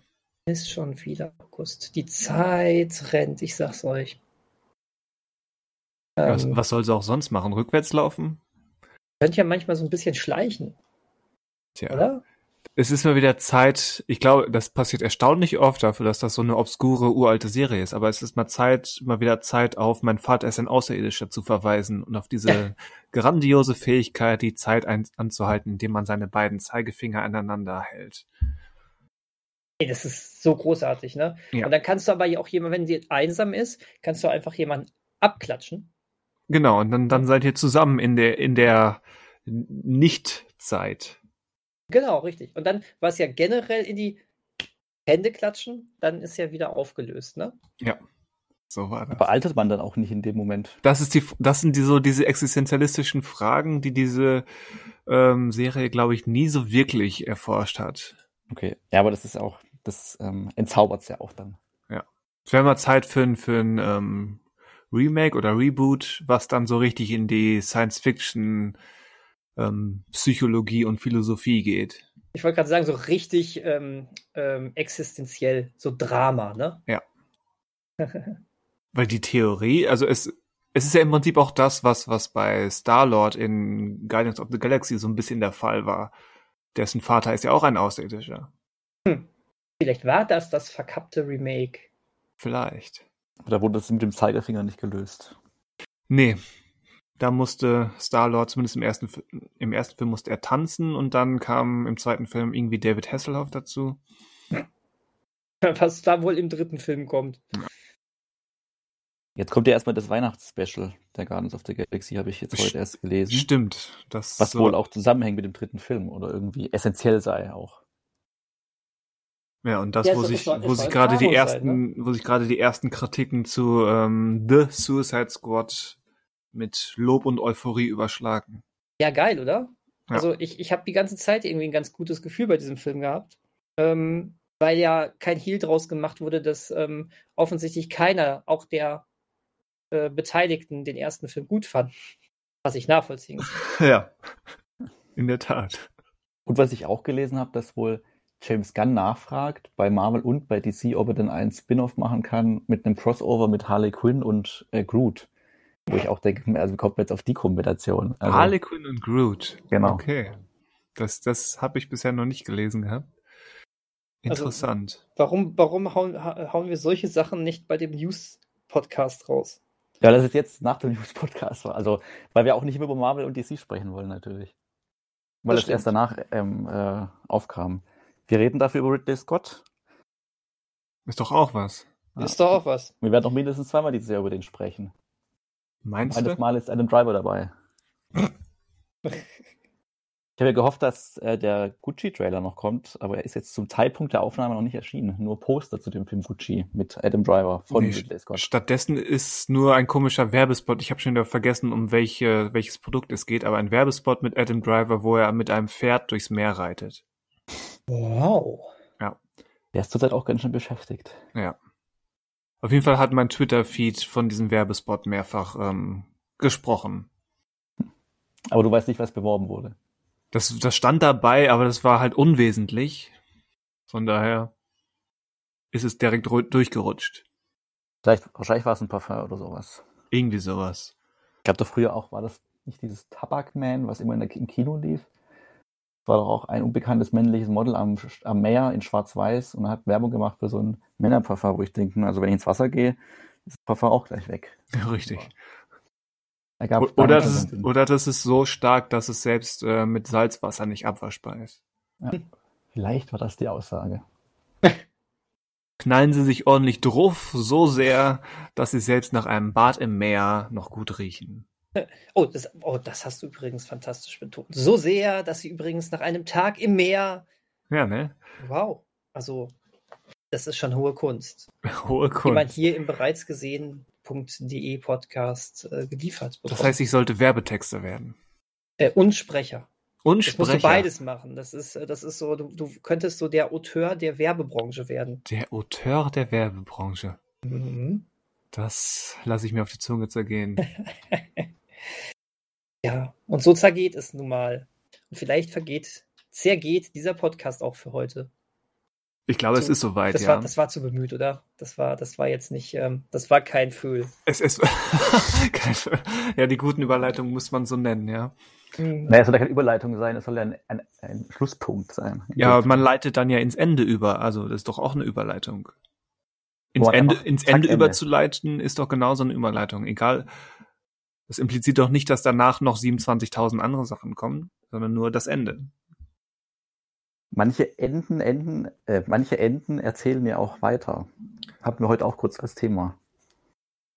Äh, äh, ja. Richtig. Ich werde, ich werde das, ich werde das, ich nehme das auf meine Verantwortung, dass ja, ja. das jetzt alles auch verknüpft wird. Also, ja.